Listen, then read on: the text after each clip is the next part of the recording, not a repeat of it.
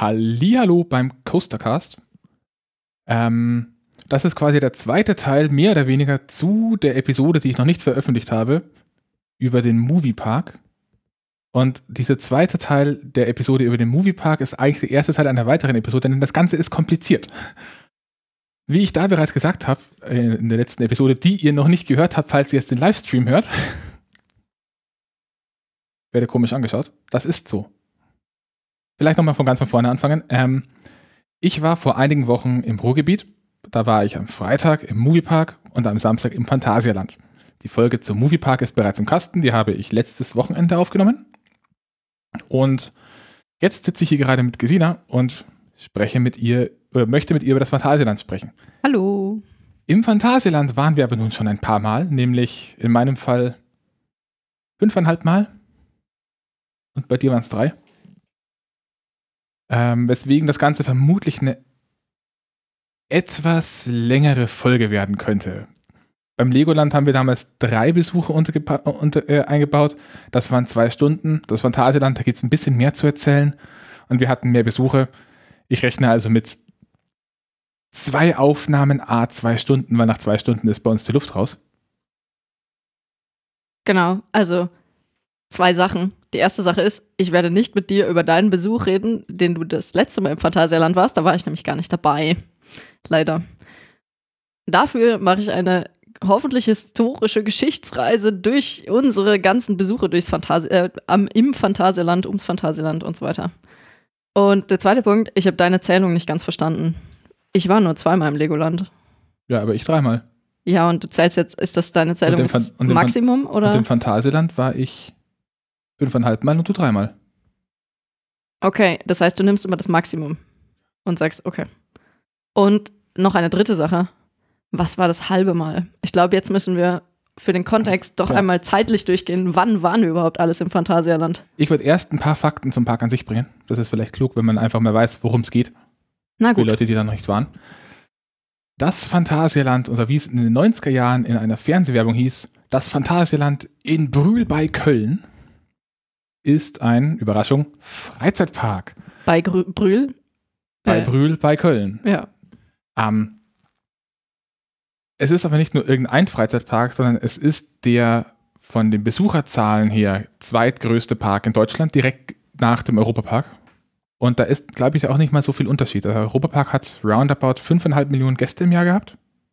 2018. Das Phantasialand war bei knapp über 4 Millionen. Das Ganze ist insbesondere deswegen faszinierend, weil der Europapark eine Parkfläche von knapp über 40 Hektar hat. Und das Phantasialand, das steht bei Wikipedia 22, das inkludiert aber die Parkplätze. Der Park an sich hat eine Fläche von 12 Hektar inklusive Hotels. Und? Und auf diesen 12 Hektar befindet sich auch noch ein gar nicht mal so kleiner See. See. Äh, eröffnet wurde das Phantasialand 1900 Schlag mich tot, irgendwann in den 60er Jahren. Relativ klein. Und sollte, ge gefühlt war das eine Zeit lang so eine Art zweites Disney's Epcot, also so ein bisschen weltreisemäßig auch. Lange Jahre hatte man da so Attraktionen wie eine große silberne Kugel, in der Bewegungssimulatoren untergebracht waren, namens Race for Atlantis. Mm, Im Medienbewusstsein der Menschen angekommen ist das Phantasialand, zumindest hier in Süddeutschland, vermutlich Ende der 90er Jahre. Da gab es einen Werbespot für Mystery Castle ein TV-Spot. Da warst, das, da warst du noch zu jung. Ja, ich bin bloß am überlegen, es gab doch eine Geschichte, warum das Phantasialand das Phantasialand heißt. Gab's die? Ja, angefangen haben sie doch als Märchenpark. Ah, stimmt. Es war ein Märchenpark. Ich weiß bloß nicht, wo der Märchenpark überhaupt hingepasst haben soll. Der war am See, glaube ich. Ja, vielleicht gab es den damals auch noch nicht, ich weiß es nicht genau. Also, das sind alles Erinnerungen von Sachen, die du mir erzählt hast. Das heißt, Deswegen wenn, dann bin ich deine Backup-Platte. Das heißt, es ist doch durchaus möglich, dass es einfach Blödsinn ist. Ach, sei still. ja, also äh, Ende, Ende der 90er Jahre wurde Mystery Castle eröffnet, eine Attraktion, zu der wir später noch kommen werden. Und das war damals so das, wodurch es bei uns eben bekannt geworden ist. Und auch eine der ersteren wirklichen großen, spannungsgeladenen Attraktionen. Man hatte im Park vorher bereits einige andere Achterbahnen. Ähm, zum Beispiel den Grand Canyon Coaster und die Gebirgsbahn. Die wiederum waren der nächste Grund dafür, warum das Phantasialand in diesem Fall zu einer traurigen Berühmtheit gekommen ist. Denn die beiden Bahnen waren eingebettet in ein großes ähm, oder in ein großes Gebirgsmassiv. Sie befanden sich neben einer Westernstadt und die Fahrt an sich führte wirklich über so ein großes Gebirgsmassiv, das leider leicht brennbar war. Und wie es, ich nenne es jetzt mal Zufall so wollte, gab es da irgendwann, nachdem die Bahn über 20, äh, über 15 Jahre da standen, einen Kabelbrand. Und dieser komplette Berg ist in Flammen aufgegangen. Damals gab es fast 60 Verletzte, Gott sei Dank keine Tote. Hat aber dazu geführt, dass es im Park ein ziemlich großes Umdenken gab, was Brandschutz und Besuchersicherheit angeht ein Umstand, den man auch heute noch bemerkt, weil das Steaming inzwischen einfach äh, auch bei den älteren Themenbereichen fast vollständig aus zum Beispiel Beton besteht, kaum brennbare Materialien, was man auch visuell bemerkt, dass es sich einfach bedeutend wertiger anfühlt als ein Park, bei dem Dinge aus Sperrholz oder äh, Pappmaché gebaut sind. Zu den anderen Neuerungen, die gekommen sind und Adaptionen kommen im, im Laufe der Zeit noch. Ähm, aber wann waren jetzt eigentlich unsere Besuche? Darf ich kurz noch die Zahlen und Fakten von Wikipedia preisgeben? Von mir aus. Ähm, also das genaue Eröffnungsdatum war 1967. Und damals wurde es eröffnet in einer ehemaligen Braunkohlegrube. Was man auch heute noch bemerkt, da kommen wir vielleicht auch noch dazu. Mhm. Ähm, und angefangen hat es eigentlich als Ausstellung von Puppen. Also ähm, eröffnet wurde es von einem Herrn Richard Schmidt, der selbst Puppenspieler war, zusammen mit einer befreundeten Schaustellerfamilie, nämlich den äh, Löffelharz. Die kennt man heute immer noch als Betreiber des Phantasialands. Und die Idee dahinter war, dass äh, der Puppenspieler seine Puppen aus den Kulissen oder seine Puppen und Kulissen aus seinem Fundus dauerhaft ausstellen wollte. Und deswegen mit den Löffelharz zusammen einen kleinen Märchenwald aufgemacht hat und dazu, damit die Leute auch wirklich kommen, ein paar kleinere Attraktionen wie eine Oldtimerfahrt, das kann man ja heute immer noch, und eine Western-Eisenbahn aufgemacht hat. Und das darf natürlich auch nicht fehlen, ein Restaurant und ein Spielplatz. Also damals hat es so angefangen. Ähm, vom Märchenwald ist jetzt nicht mehr wirklich was übrig. Ich kenne aber interessanterweise einen zweiten Park, der vor einigen Jahren aufgemacht hat, der eine relativ ähnliche Backstory hat. Mhm, also und zwar Phantasiane in Straskirchen in Österreich drüben.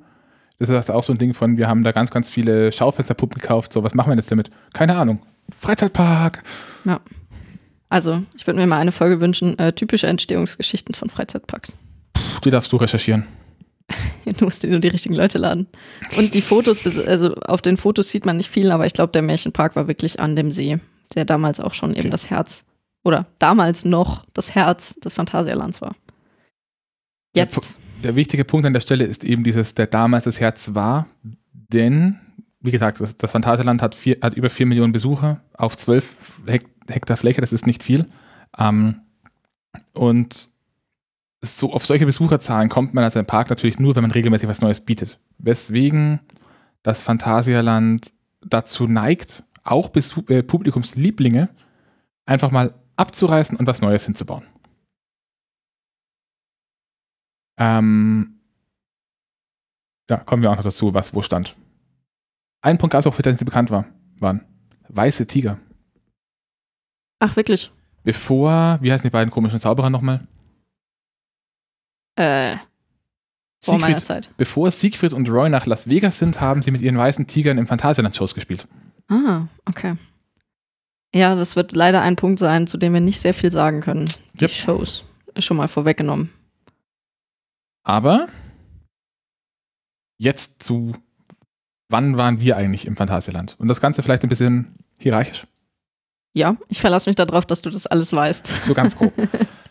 Unser erster Besuch war im April 2018 und das war auch gewissermaßen bei mir der Beginn der Achterbahn-Verrücktheit. Ich habe vorher Videos von Taron gesehen. Taron hat 2016 oder 2017 aufgemacht. Mein Backoffice beginnt zu, zu googeln, das finde ich gut ähm, 2016 oder 2017 aufgemacht. Ich habe On-Rides davon gesehen, weil ich mich mit dem Thema an sich trotzdem ein bisschen auseinandergesetzt habe und habe mir gedacht, die Bahn will ich unbedingt fahren. Und 2018 war es dann, dass wir, was? 2016 wurde Taron aufgemacht. Okay. 2018 haben wir es dann endlich geschafft, nach äh, einem Besuch bei Gesinas Verwandten und einer etwas übernächtigen Fahrt in einem Bus, bei der ich kein Auge zugemacht habe, ins Phantasialand zu kommen Dann die Reihenfolge war andersrum. Ja gut, wir sind mit dem Bus gefahren, waren dann bei Gesine des Verwandten, sind dann ins Phantasialand, waren da auch arschmüde. Ich zumindest. Der Tag war trotzdem ganz schön. Genau. Und im April gibt es im Phantasialand meistens eine Aktion, bei der man gegen einen Eintritt von äh, einen Eintageseintritt einen zweiten Tag geschenkt bekommt. Man gibt beim Ausgang sein Ticket ab und bekommt dann ein zweites Ticket, das man außerhalb der Hauptsaison im selben Jahr noch einmal für einen Eintritt benutzen darf. Das wussten wir, glaube ich, vorher gar nicht. Das wussten Ich wir vorher nicht. nein. Das haben wir dann im Park einfach beim Ausge Rausgehen gemacht und sind im Juni, im Juni des gleichen Jahres, Ja, und dann mit zwei Upgrades. nochmal für einen Tag hingefahren. Genau, mit zwei Upgrades. Erstens ausgeschlafen, Ja. zweitens nicht an einem Sonntag. Ja, da war was. Das war Und auch nicht in den Ferien. Das war dann ein äußerst, äußerst anstrengender Tag. Ich glaube, wir hatten an dem Tag 16 Achterbahnfahrten und eine Summe 24 Fahrgeschäfte oder so. Wir haben es irgendwann mal gezählt. Ich weiß nicht, ob wir es aufgeschrieben haben. Und das, obwohl wir uns eine Stunde Mittagspause gegönnt haben. Ja, Das war auf jeden Fall sportlich. Dann der nächste Besuch, da war ich alleine, äh, nicht ganz alleine, aber Gesine war nicht dabei. Und zwar bin ich da mit meiner Mutter und meiner Tante gefahren. Meine Mutter hat Bilder von mir gesehen und meinen Berichten bereits gelauscht. Das war bevor ich den Podcast hatte. Dann musste das noch irgendwo anders hin. Ähm, und dann habe ich ihr quasi zum Geburtstag und Weihnachten einen Trip ins Phantasialand geschenkt. Und ihre Schwester ist mitgefahren. Dann waren wir da zu dritt. Ich weiß auch gar nicht mehr, ob wir da ein oder zwei Tage waren. Habe ich nicht mehr im Kopf. du und deine Mama. Tja, dann müsstest du jetzt deine Mama bitten, dass sie dir am besten jetzt sofort schreibt. Das ist noch so ein Punkt. Ähm, diejenigen, die jetzt gerade live dabei sind, wissen das natürlich. Aber falls wir heute ein bisschen komisch sind im Vergleich zu sonst, das ist die erste Live-Aufnahme, die wir machen, also wo man tatsächlich auch live zuhören kann, Könnte. könnte.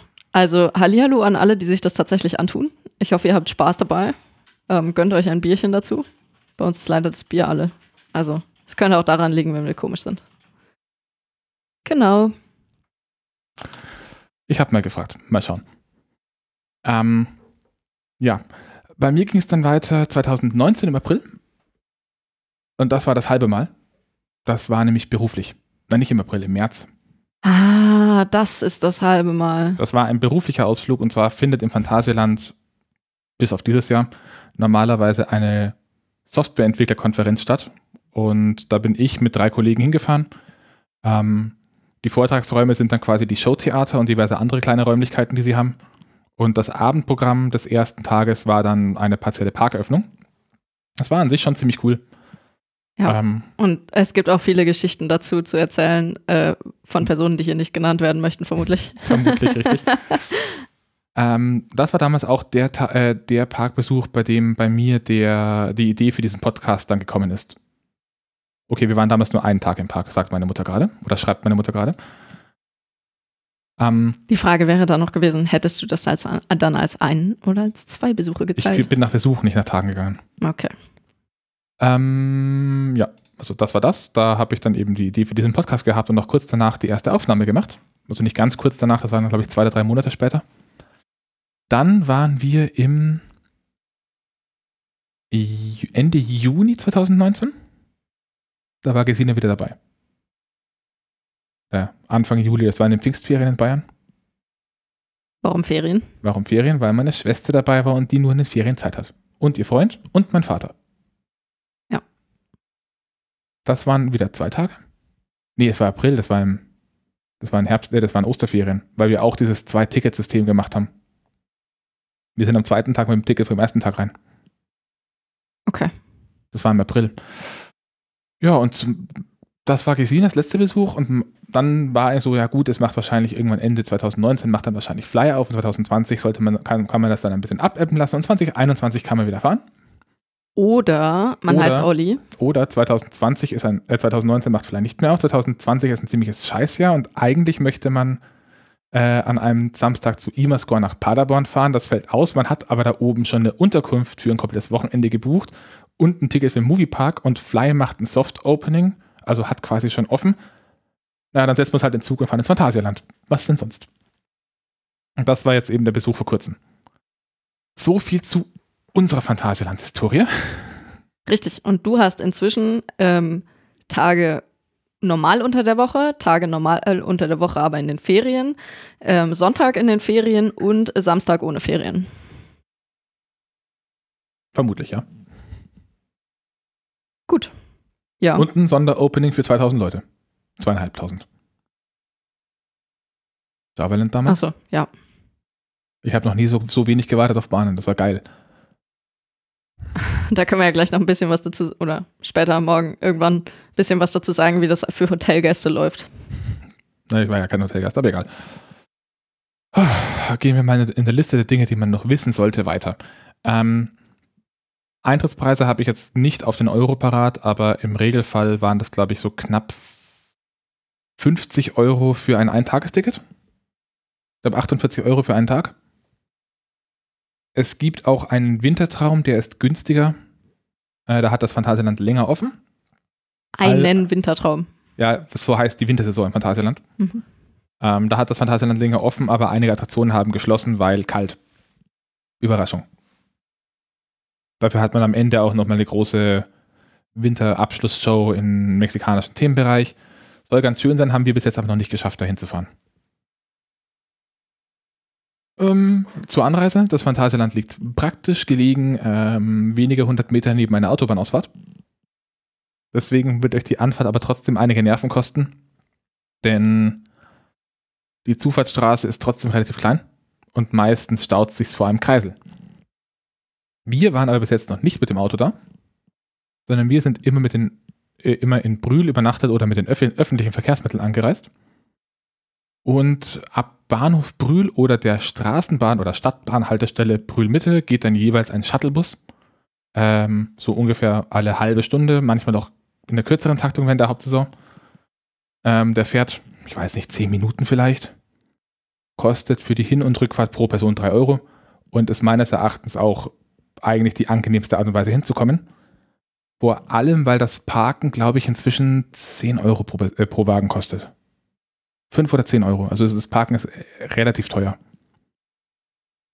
Und nicht lustig, wenn man sich so den Stau anguckt, der entsteht, wenn die Leute alle rausfahren.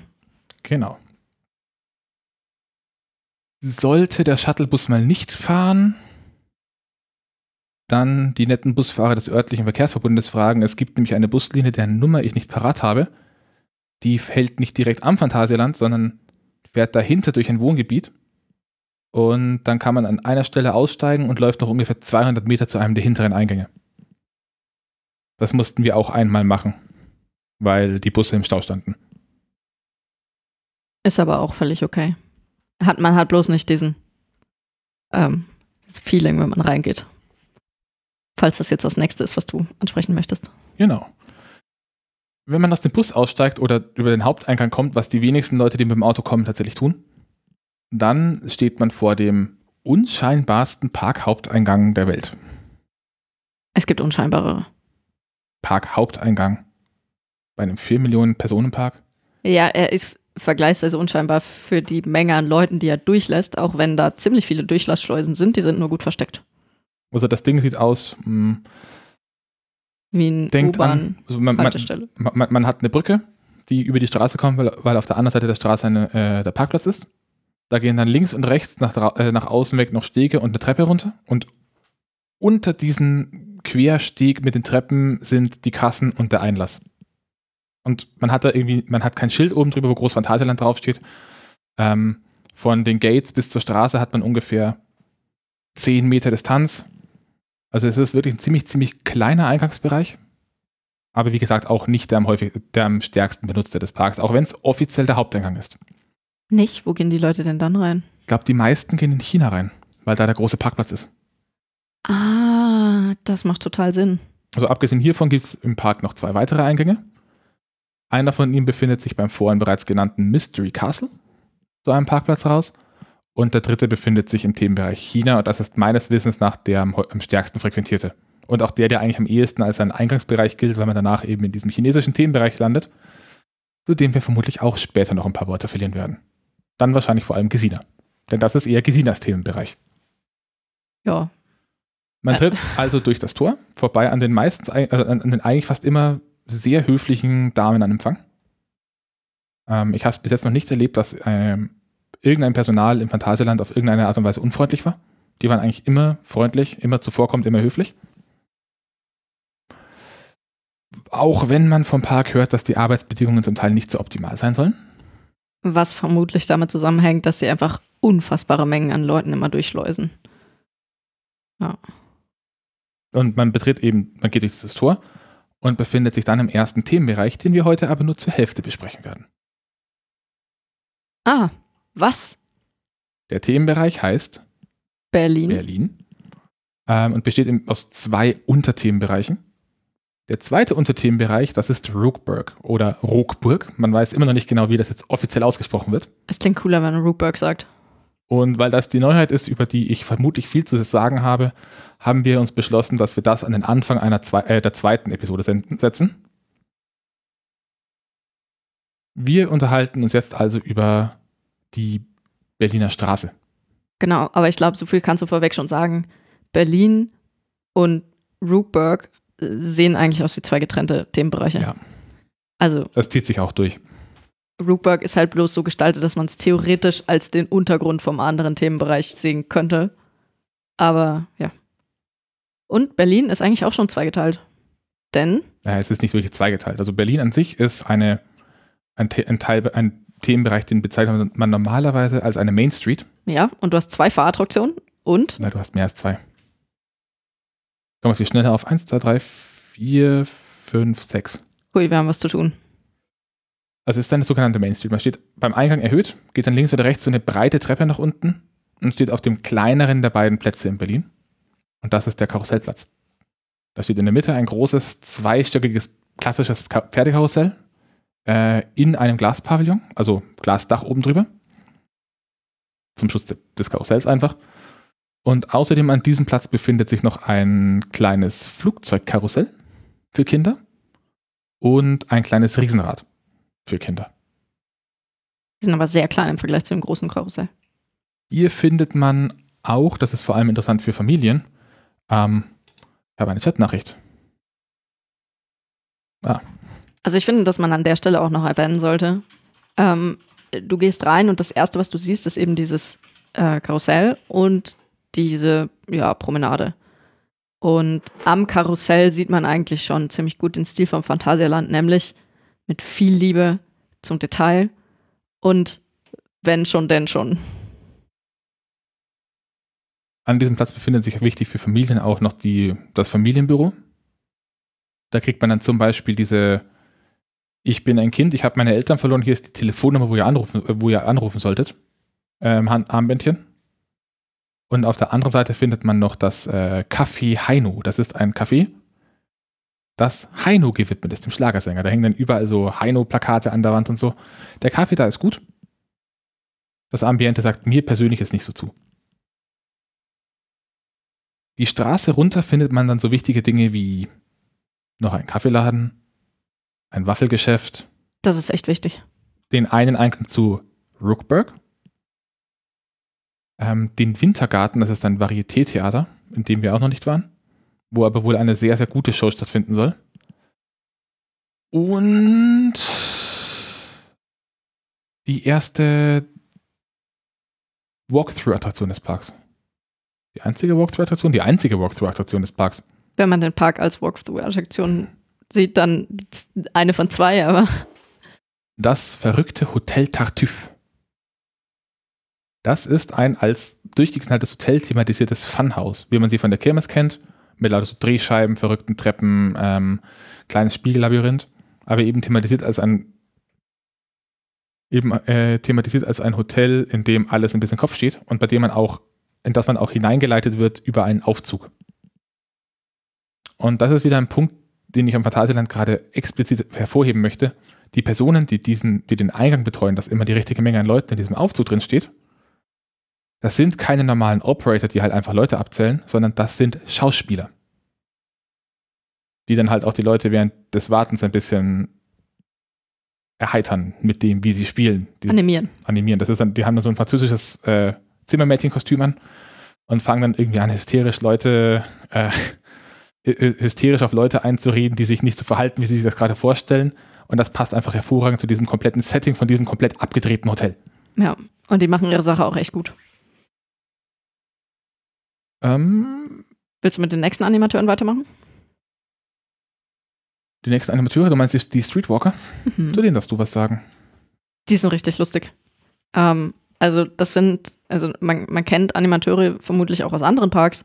Ähm, aus dem Europapark kenne ich jetzt zum Beispiel welche, äh, gut, das sind dann wirklich Straßenkünstler, die zum Beispiel dann auf Stelzen durch die Gegend laufen, ähm, Blumen verteilen oder auch nicht, Sachen jonglieren, genau. Und im Phantasialand sind es ähm, mehr so clownmäßige, äh, also Animateure, mit dem Ziel, einfach die Leute zum Lachen zu bringen. Und ähm, was hat man da für verschiedene Gruppen? Also eine beliebte Gruppe ist, äh, man hat zwei, zwei Damen, die wirklich als Damen gekleidet sind und ihren Gepäckträger, ähm, der dann die ganze Zeit hinterher hechelt und die irgendwie äh, mit Koffern vollgepackt ist, einen sogar im Mund trägt und ähm, dann durch die Gegend geht und Leute anspricht, ob sie ihm mal helfen können oder so. Und ähm, dann hat man noch eine, die mit, ihr, mit einem unsichtbaren Hund durch die Gegend zieht. Oder ein R, ich weiß es nicht mehr. Genau, und das, was wirklich schön ist, also die gehen dann teilweise auch auf die Leute zu, sprechen die an ähm, und blödeln dann halt mit denen so richtig schön schauspielerisch rum und erzählen denen halt dann irgendwas vom Pferd. Ja, machen und sind auch sehr fotogen, kann man auch echt sagen. Ja, das sind so die Animateure in Berlin. Und ich glaube, ähm, man hat solche Animateure, die wirklich rumlaufen und versuchen, die Leute zum Lachen zu bringen, hat man nur in Berlin, oder? Ich glaube ja, zumindest wenn man die Maskottchen rauslässt. Ja, also Berlin ist auch der einzige wirklich große Platz. Könnte auch sagen, der zentrale Hub. Zu dem kommen wir als nächstes. Äh, das ist ein wirklich sehr großer Platz. Wie groß wird das sein? Knapp 100, 120 auf 80 Meter oder so, also schon eher Fußballfeld groß. Also es passt in die Mitte ein großer Wellenflieger. Dann ist da noch so Springbrunnengedöns außenrum. Und das verliert sich so ein bisschen in der Mitte für die Größenverhältnisse. Also ich würde sagen, ungefähr Fußballfeld groß. Mit den Tribünen, ja. Ja, mit den Tribünen an der Seite. Ähm, das ist auch so im Normalfall der Platz, an dem man sich am, am schönsten mal mit einem Kaffee hinsetzen kann, wenn man gerne Leute guckt. Einfach einen Kaffee holen, sich auf diese Stufen setzen und schauen. In der Mitte eben dieser schön thematisierte Wellenflieger mit einem kleinen Wasserspiel zu Füßen der fahrenden Gäste. Die haben da so Wasserdüsen eingebaut, die mit der ähm, Stärke des Strahls an die Fahrt angepasst sind. Das heißt, man hat immer so eine Wasserfontäne, die den Leuten gerade bis unter die Füße reicht. Auch an diesem Platz ist das Schauspielhaus. Da drin ist ein 4D-Kino mit einem Piratenfilm. Der ist putzig. Man hat ähm, ein Restaurant, das Restaurant unter den Linden. Kurze Frage zu dem Kino. Weißt du, wie oft die den Film wechseln? Ich glaube, die haben den bis jetzt noch gar nicht gewechselt. Achso. Ich weiß es aber nicht genau. Ja. Ähm, Darf ich eine Anekdote zum Kino erzählen? von mir aus. Also sie haben eine Szene, wo ähm, ein böser Pirat äh, angegriffen wird von ganz vielen, also von vielen Tauben. Keine Effekte vorwegnehmen. Das wollen die Leute selber sehen. Ach so, okay, dann darf ich keine Anekdote erzählen. Gut, weiter geht's. Aber ich habe eine Anekdote dazu, als ich damals auf, dem, auf, dem, äh, auf, dem, auf der Konferenz war, war der Raum auch einer der Vortragsräume und ich habe da einen hervorragenden Vortrag gehört ähm, über eine Webtechnologie, wo der wo die Person vorkam und auf diesem kleinen, das ist so ein zwei Meter tiefes, tiefer Bühnenteil vor der Leinwand, wo auch lauter so Piratengedöns rumrennt, äh, rumliegt und der steht da oben und spricht auf Englisch. Hallo, ich bin Bert, ich halte jetzt einen kleinen Vortrag. Ähm, mir gefällt es hier. Es sind ganz, viel, äh, hier sind ganz viele nette Leute. Außerdem stehe ich auf einer coolen Bühne mit lauter Piratenzeug. Ich habe sogar ein Hühnchen. Schaut mich, hier ist ein Hühnchen auf meinem Pult. Ja, ich liebe diese Geschichte. ähm, ja, also das Restaurant unter den Linden ähm, ist ein Buffet-Restaurant. Zumindest früh ist da Frühstücksbuffet.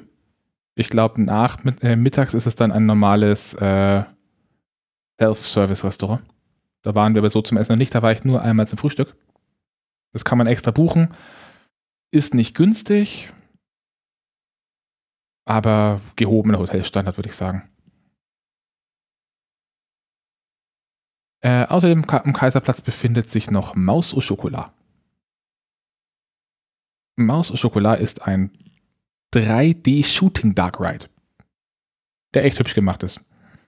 Man schießt ja nicht auf irgendwie komische Dinge, sondern man schießt mit Sahne auf Mäuse, die sich in einer Konditorei breit gemacht haben. Und hat dann auch wirklich vor sich als Kanonen, an denen man hinten dann mit der Schnur zieht, äh, so, so kleine Sahnebeutel. Anstelle von irgendwelchen normalen Pistolen, mit denen man Laser schießt oder sowas. Nach deiner ähm, ganzen Erfahrung mit Shooting Dark Rides, wie gut funktioniert das Zielen? Ist bis jetzt bei denen, bei, äh, von denen, bei denen ich war, eins von denen, die besser funktionieren. Okay. Aber es hat noch die kinderfreundliche, jeder kann gewinnen Statistik. Mm, Also, ja, das auf jeden Fall. Und ich glaube, es lag auch daran, es- die Grundtechnik, abgesehen davon, wie das Fahrgeschäft aufgebaut ist, denn hier sind es kleine Züge mit drei Wägen, wo jeweils vier Leute in Zweierreihen Rücken an Rücken sitzen. Und immer an den, an den Stellen, an denen man schießt, hält der Zug an und die Gondeln drehen sich um 90 Grad und schauen dann quasi nach links und rechts raus. Mm. Die Schießtechnik an sich ist aber ähnlich wie zum Beispiel von der Stadel-Gaudi im Bayernpark. Also auch dieses hinten dran ziehen und so, ich glaube, das ist der gleiche Hersteller sogar.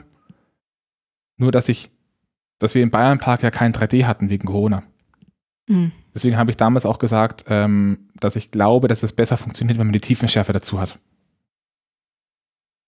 Okay. Haben wir noch was hier? Ja, man hat noch die, das Haus der sechs Drachen. Und zu den Drachen darfst du jetzt was sagen. Ganz kurz. Du bist diesen Wellenflieger einfach noch nie gefahren. Ich bin diesen Wellenflieger noch nie gefahren, denn ich mag keine Wellenflieger. Ja. ähm, dazu haben wir letztens ein lustiges YouTube-Video angeschaut mit Tipps, woran erkenne ich einen Freizeitpark-Anfänger. Äh, wo genau thematisiert wurde, nee, das mag ich nicht fahren, davon wird mir schlecht. Das ist genau Ollis Ausrede für diesen Wellenflieger. Ich habe ihn so sehr darin wiedererkannt. Gut, gut. Ähm, Entschuldigung fürs Mobben. Das musste sein. Ich glaube, das wird noch ein paar öfter mal kommen in diesem Podcast. Vielleicht geht er ja doch irgendwann mal mit mir auf den Wellenflieger. Ja, die Drachen. Welche Drachen? Ah, die Drachen. Ja, das ist nämlich echt süß gemacht im Phantasialand. Und zwar die, ähm, also es wird später auch nochmal klarer werden, warum und wie. Äh, die Themenbereiche sind extrem stark voneinander abgetrennt. Und die Themenbereiche sind auch extrem stark austhematisiert. Also jeder Themenbereich hat wirklich komplett seinen eigenen Charakter. Und das ist nicht so wie in den größeren Parks, wo einfach Platz ist, dass die Themenbereiche so an den Rändern halt fließend ineinander übergehen, sondern, naja, Themenbereich, das ist, jetzt bin ich gerade genau in Berlin. Und dann gehst du drei Schritte und dann weißt du, jetzt bin ich in, weiß nicht, äh, was ist direkt neben dran? China. Und weil das so schön abgetrennt ist, haben die sich gesagt, gut, wir haben jetzt nicht tausend Themenbereiche, sondern ich glaube sechs oder sieben. Äh, das ist überschaubar. Es ist, es ist das Haus der sechs Drachen. Ja. Und dann kriegt jeder Themenbereich sein eigenes Maskottchen. Und dann haben sie sich gedacht, okay, wir heißen Phantasialand, wir nehmen irgendwas Fantastisches, wir nehmen Drachen. Und dann haben die wirklich für jeden Themenbereich ihren ein eigenes Drachenmaskottchen designt, die wirklich komplett unterschiedlich ausschauen alle. Aber es sind alles irgendwie so drachenmäßige Drachen. Und äh, die laufen dann aber auch in diesen Themenbereichen rum. Also man kann jeden Drachen irgendwo finden in dem Themenbereich und zum Beispiel Fotos mit dem Drachen machen. Dafür sind die vor allem da. Da gibt es auch ein paar lustige Fotos von mir, leider keins von Olli. Ähm, ja, Das Lustigste gibt es von meiner Mutter, warum? weil die einmal ein Foto gemacht hat mit einem der Drachen und der dann angefangen hat, sie den, von hinten an den Ohrläppchen zu kitzeln. Ah, das Foto, ja, ich weiß, welches du meinst. Ähm, genau, also die Drachen sind sehr fotogen. Insbesondere sind die Schauspieler da drin einfach echt verdammt gut da drin, Leute zum Lachen zu bringen. Auch wenn ich mir vorstellen kann, dass bei 30 Grad im Schatten diese Kostüme nicht mehr zum Lachen sind. das ist aber immer bei so Kostümen so. Also, Ja, weil das sind halt nicht irgendwie so Karnevalskostüme, sondern das sind wirklich Aufbauten. Ähm, es ist ein Drache zum Beispiel dabei, der heißt Kroka. Nein, wir machen die Drachen bei den Themenbereichen. Wir sind gerade in Berlin. Okay. Da haben wir, glaube ich, Draco. Ja, ähm, ich glaube, der Berliner Drache war einigermaßen, also der war, der hatte zwar einen recht großen Kopfaufbau, aber war ansonsten schlank, also die Person steckte nicht jetzt Also- in tonnenweise Fell. Der Drache des Berliner Themenbereichs heißt Draco, glaube ich. Mhm. Ähm, und ist daran zu erkennen, dass er golden scheinend ist. Also he's, he's very shiny, very golden und ziemlich schlank. Genau. Er ist sehr edel. Noch ein Punkt beim Kaiserplatz, da gibt es eine schöne Anekdote. Ähm, der Kaiserplatz oder der Berliner Themenbereich hat in der letzten, in den, vor ein paar Jahren einen neuen Soundtrack bekommen. Und wie es halt so ist in Deutschland, wenn ein Themenbereich oder ein Park einen neuen Soundtrack ordert, dann ist der mit hoher Wahrscheinlichkeit von IMA-Score. Ich habe gehört, da wolltest du mal hin auf eine Führung. Richtig. ähm, das Schöne an der Geschichte ist jetzt aber hier, ähm, also Anekdote, ich weiß nicht mehr, ob ich die von IMAScore-Seite oder von Phantasialand-Seite gehört habe, aber es war in irgendeinem Interview, vielleicht finde ich es noch. Da ging es dann darum, wie diese Lieder zustande kommen und dass sie halt da was geschrieben haben und dann haben sie das den wurde das den Leuten von Phantasialand vorgestellt Und da siehst du dann so, ja, das ist aber schon sehr marschartig. Wir wollen eigentlich was Ruhigeres, weil das ist so ein ruhigerer Teil und das ist gerade schon ein bisschen wuchtig und ein bisschen arch-episch.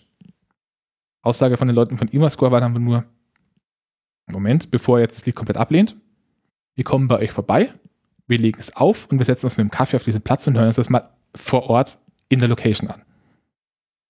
Und ich muss sagen, das Stück ist echt gut geworden. Sie haben es dann doch übernommen und es passt einfach so wunderbar in diesen Themenbereich. Und ich habe damals geschaut, diesen Soundtrack gibt es leider nicht zu kaufen. Das war jetzt ein Aufruf ans Phantasialand. Oder und an an Imascore. Ich habe gehört, bei denen kann man inzwischen auch online Soundtracks kaufen, sagt unser CD-Regal. Ich habe kein Geld bei Ihnen ausgegeben, überhaupt nicht. Noch nie. Ähm, da darf ich jetzt aber ein äh, Fun-Fact nebenher sagen. Und zwar, die schreiben inzwischen, ähm, also die, die verschicken die CDs wirklich manuell, weil die so halt so geringe Auflagen haben. Das ist, wenn du bei denen die Alton Tower City Achso, das kaufst, ist dann nur ist die die immer dabei. Aha. Bei der Alton Tower City ist die, ist die Karte immer dabei. Okay, aber insbesondere, also die sind halt Hand, ähm, sie, also Hand, äh, die Adresse wird per. Hand drauf, Also, wird ja. per Hand drauf geschrieben und händisch verschickt. Und wir haben dann echt schmunzeln müssen, als eine Autogrammkarte bei einer von den CDs dabei war, ob die inzwischen Ollis Namen wirklich kennen. Aber ich schätze fast nicht. Dafür Das muss er noch ein nicht. paar CDs kaufen. Also Olli, auf geht's. Wir sind also in Berlin durch. Übrigens in Berlin ein bisschen versteckt, wenn man, wenn man durch die Straße kommt auf den Kaiserplatz und dann nach hinten links schaut, hinter dem Haus Sechs Drachen, befindet sich ein großer Betonklotz. Das ist das sogenannte Quantum und das ist das Kongresszentrum des Phantasialands. Da drin hat man nochmal unten einen großen Saal, da war damals, wie ich war, äh, so eine äh, ja, Firmenmesse, aus, also äh, Stellen, Stellen- und Produktmesse. Und im Obergeschoss sind auch nochmal zwei oder drei Vortragsräume. Ähm, und wenn man aus den Klos rauskommt, wird man blind, weil die einfach innen drin so unglaublich dunkel sind. Edel, aber saudunkel. Was, die Klos? Die Klos. Du gehst in die Klos rein, es ist einfach so wie ein, wie in ein schwarzes Loch fallen. Das ist seltsam. Und die, die haben ein, die haben, ohne Scheiß, die haben in diesen Klos einmal Handtücher, die sich beim ersten Mal in die Hand nehmen angefühlt haben wie echter Stoff. Ich glaube, das hatten sie auch an anderen Stellen. Ah, das war echt heftig. Ja. Egal. Mm, Du kannst ja. später noch ein bisschen davon schwärmen, wie es ist, im Phantasialand eine Konferenz zu besuchen. Ja, mal schauen. Oder wir könnten auch spekulieren, wie es ist, im Phantasialand eine Konferenz auszurichten. Ich glaube, das ist dann gar nicht mehr so spaßig, wenn man auf seinen Geldbeutel schaut. So. Von Berlin aus gibt es, wenn man in den, Stopp! was? In Berlin gibt es noch andere Animateure. Ähm, und zwar gibt es da tatsächlich auch Schausteller, die wirklich Kunststücke machen, oder? Oder Ja, habe ich das richtig in Erinnerung? zum Teil ja. Also, genau, im Phantasialand hast du auch Leute, die lustig rumjonglieren oder irgendwelche akrobatischen Kunststücke machen. Wenn ihr in Berlin auf dem Kaiserplatz seid, dann sucht nach, dem, äh, nach der Reinigungskraft des Bereichs. Aber du meinst jetzt Phanta das Phantasialand Berlin? Ja. Okay. Die haben, die, so die, die, die haben selbst für den Straßenfeger, der den Müll hinter Leuten wegräumt, ein eigenes Kostüm, das aussieht, als wäre es gerade aus den 20er Jahren rausgefallen. Ja, So nicht nur das, der so- so- Schauspieler hat auch bei so- der Sache, was er tut. So komplett mit, äh, mit Schiebemütze und guten Schuhen und einer Weste überm Hemd und so. Also äh, Level of Detail, excellent. Hm. Kommen wir zu den nächsten Themenbereichen. Ähm, es gibt von Berlin aus fünf Wege weiterzukommen. Zwei nach Norden in einen Teilbereich, den wir morgen noch besprechen werden. Das sind nochmal ein Subthemenbereich und ein Themenbereich. Heute geht es für uns eher Richtung Süden. Und da hat man relativ nah am Eingang eine Brücke, die führt in einen Themenbereich. Und entlang des Kaiserplatzes führt eine höhere Terrasse. Die ist quasi schon der Übergang zum nächsten Themenbereich. Wir nehmen jetzt aber nicht zur höhere Terrasse, sondern wir gehen für die vordere Brücke drüber. Ähm, und das ist, glaube ich, so ungefähr der, die kürzeste Strecke, die man von Berlin nach Afrika brauchen kann. ja, das hast du schön gesagt. Aber nur dann, wenn man innerhalb des Phantasialands bleiben möchte. Ja, Afrika ist, glaube ich, immer noch dein Lieblingsthemenbereich. Ähm, ja, tatsächlich. Dann schieß los. Genau. Dazu vielleicht kurz, äh, stellt euch eine ähm, völlig ähm, unvoreingenommene Gesina vor, die noch nie in einem größeren Freizeitpark war. Zumindest nicht, dass sie sich wirklich erinnern könnte. Bis auf, okay, Olli wird mich schelten. Welcher war der niederländische Freizeitpark, in dem ich war? Das Toverland. Genau. Das war damals aber auch noch relativ klein im Vergleich zu heute. Okay, also noch nichts, also noch nie wirklich was mit großen Achterbahnen zu tun gehabt, etc. Ähm, ich gehe mit Olli irgendwie ganz naiv in diesen Park rein und das Erste, was Olli macht, ich, als ich gerade noch von Berlin geflasht bin, er schnappt mich und zerrt mich in irgendeine Richtung. Hä, Olli, was willst du? Wo geht's überhaupt hin? Und dann schafft er es mich an einen Weg äh, über, ein, über eine kleine Brücke, wenn man reingeht, rechts ähm, zu zerren, von der ich nicht mal gesehen habe, dass sie überhaupt da ist. Und ich habe mir gedacht, was soll denn das jetzt? Ähm, und die Erklärung war, frühs ist es so, dass normalerweise die Fahrgeschäfte um 10 aufmachen. Der Park aber in der Regel eine Stunde früher bereits die Tore öffnet. Und ein paar Fahrgeschäfte machen schon früher auf, aber Wel immer wechselnd. Welche das sind, findet man allerdings am Eingang auf einer Anschlagstafel, die ein bisschen versteckt ist. Genau, und offensichtlich hat Olli die gesehen und dann sofort beschlossen, boah, in Afrika macht die Achterbahn als erstes auf. Und hat mich gepackt und darüber geschleift. Und ähm, als wir dann in Afrika waren, war das Leid, dass ich Berlin nicht im Detail angucken konnte, bei, bei meinem ersten Eindruck äh, schon wieder vergessen, weil Afrika ist nämlich wirklich wunderschön. Der Themenbereich Afrika wurde eröffnet 2006. Gemeinsam mit dem ersten großen Hotel des Parks. Das zweite Hotel des Parks. Ich weiß es gerade gar nicht. Eins der beiden großen Hotels, Hotels des Parks, Matamba. dem Hotel Matamba, mit einem afrikanischen Theming. Ähm, und der Themenbereich Afrika verfügt dafür, dass er trotzdem relativ groß ist, nur über eine einzige Attraktion. Äh, Ja, und wenn man jetzt die Fläche, auf der man sich aufhalten kann und auch tatsächlich irgendwie hin und her gehen kann, äh, zählt, dann ist der Themenbereich überhaupt gar nicht groß, sondern ziemlich winzig. Denn man geht dann eben über diese Brücke, ist dann auf einer größeren Brücke, also einer breit, einem breiteren Weg. Das ist effektiv fast schon ein Durchgangsweg. Also, und dann kommt man zwischendurch auf einen kleineren Platz, ähm, wo ein paar ähm, Hütten sind, also afrikanisch äh, an, quasi so- anmutende Hütten. So, so ein kleines afrikanisches Dörfchen. Ja, wobei afrikanisch, das ist ganz schön, das ist eigentlich ganz schön, ähm, ja, Kommen wir gleich dazu. keine Ahnung, wo in Afrika, was, wo in Afrika das ist, aber Europäer assoziieren das mit Afrika. Genau. Und äh, dann gibt es da sonst noch, außer diesen Hütten, nur Black Mamba und die Anstehschlange von Black Mamba. Also es gibt noch ein, zwei kleinere Sachen, aber das sind keine Attraktionen. Es gibt noch einen kleinen Souvenirshop. Meine Mutter hat es tatsächlich geschafft. Die hat einen kleinen, so einen kleinen Eulenfilm und hat alles voller Eulen, oder hat, hat er alles voller Eulen stehen. Du solltest sie fragen, ob du das sagen darfst. Die ist nicht, die hört gerade nicht mehr zu. ähm, und die hat es tatsächlich geschafft, im Phantasialand in einem afrikanischen Themenbereich ein Souvenir zu finden, und zwar eine kleine Eule. Ich weiß nicht mal, wie man auf die Idee kommt, in einem afrikanischen Themenbereich nach einer Eule zu suchen. Eulen sind halt einfach das Ding. Gut, aber Ähm, warum ist Afrika jetzt? noch, Und es gibt noch einen kleinen Kiosk. Ich will jetzt über den Themenbereich reden. Und es gibt noch eine kleine Djembe-Schule. Aber ich will über das Teaming reden. Die Djembe-Schule ist tatsächlich cool, da kann man Kinder absetzen. Ich möchte noch kurz fürs Theming ein paar, paar Kleinigkeiten vorher wegtun. Ähm, ja, das Theming ist sehr plakativ. Muss man einfach so sagen. Das gilt aber für den kompletten Park. Also der komplette Park hat ein plakatives Theming.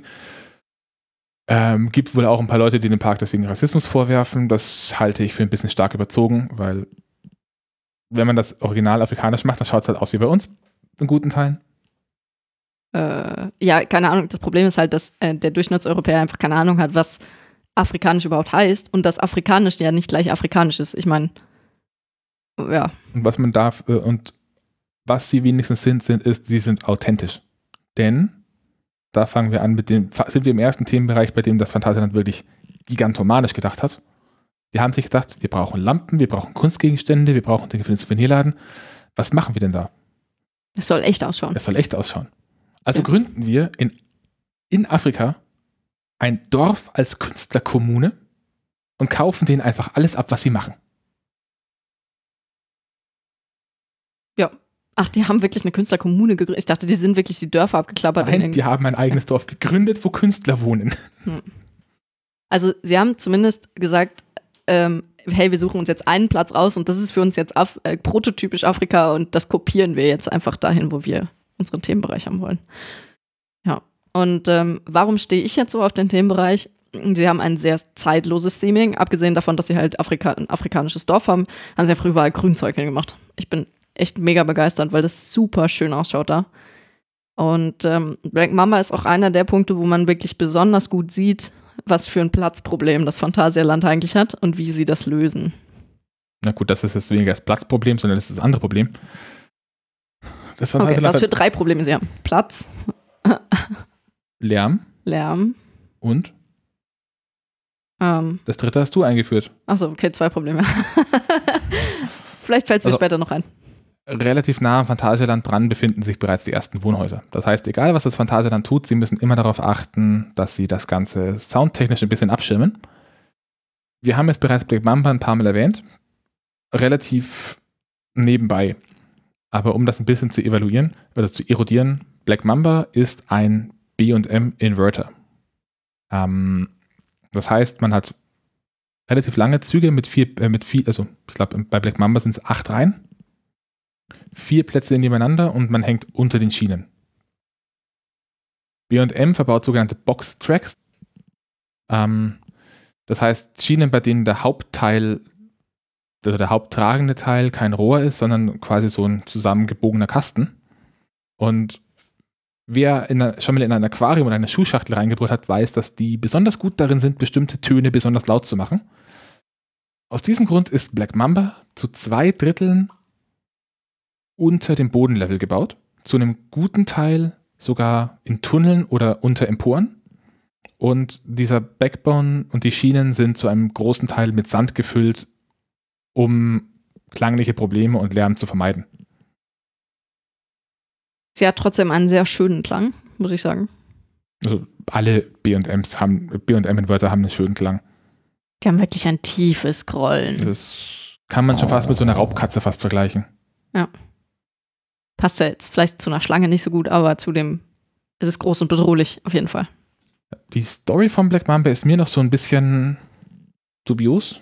Äh, es gibt eine Story? Ja, also ist, was ich so zusammengestückelt habe aus verschiedenen Stellen ist, es gibt so einen afrikanischen Stamm mhm. und die beten die schwarze Mamba als Göttin an oder als Gottheit und weil das so wichtig, weil die, Black Mamba, die schwarze Mamba für sie so wichtig ist, ist es ähm, eine Art Zeremonie des Erwachsenwerdens, dass man in den Dschungel geht, um eine schwarze Mamba zu fangen.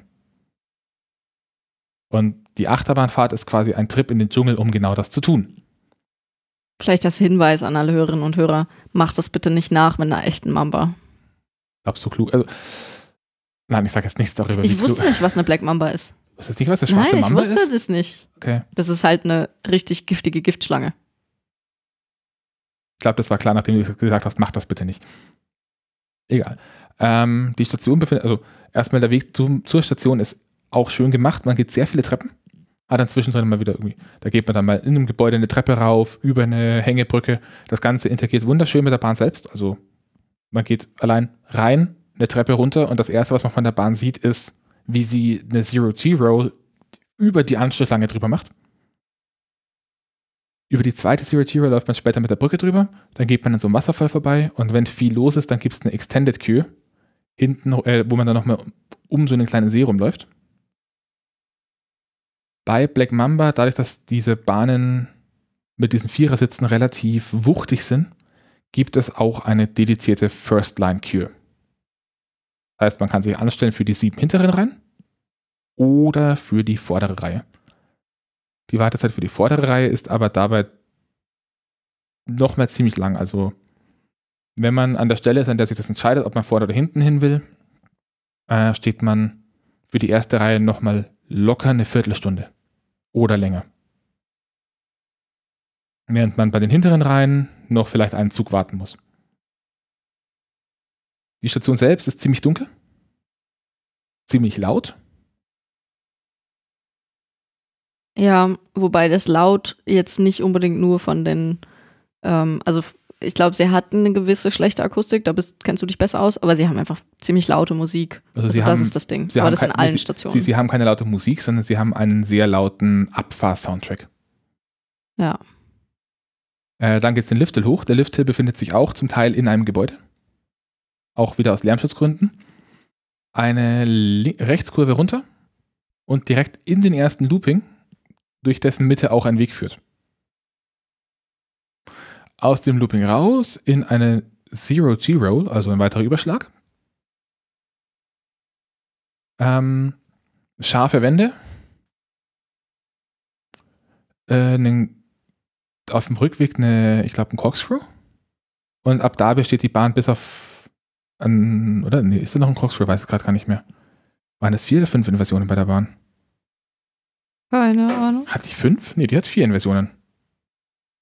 Also ich finde es eh äh, erstaunlich und man könnte schon fast sagen beunruhigend, dass du dieses Layout schon wieder auswendig kannst.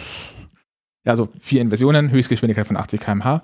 Ähm, Gerade in den hinteren Reihen drückt die Bahn gut. Als ich das erste Mal gefahren bin, war es wirklich so, dass ich ähm, nach dem ersten Looping bewusst wahrgenommen habe, wie mein Blickfeld sich Stück für Stück einschränkt, weil ich einfach nicht darauf vorbereitet war.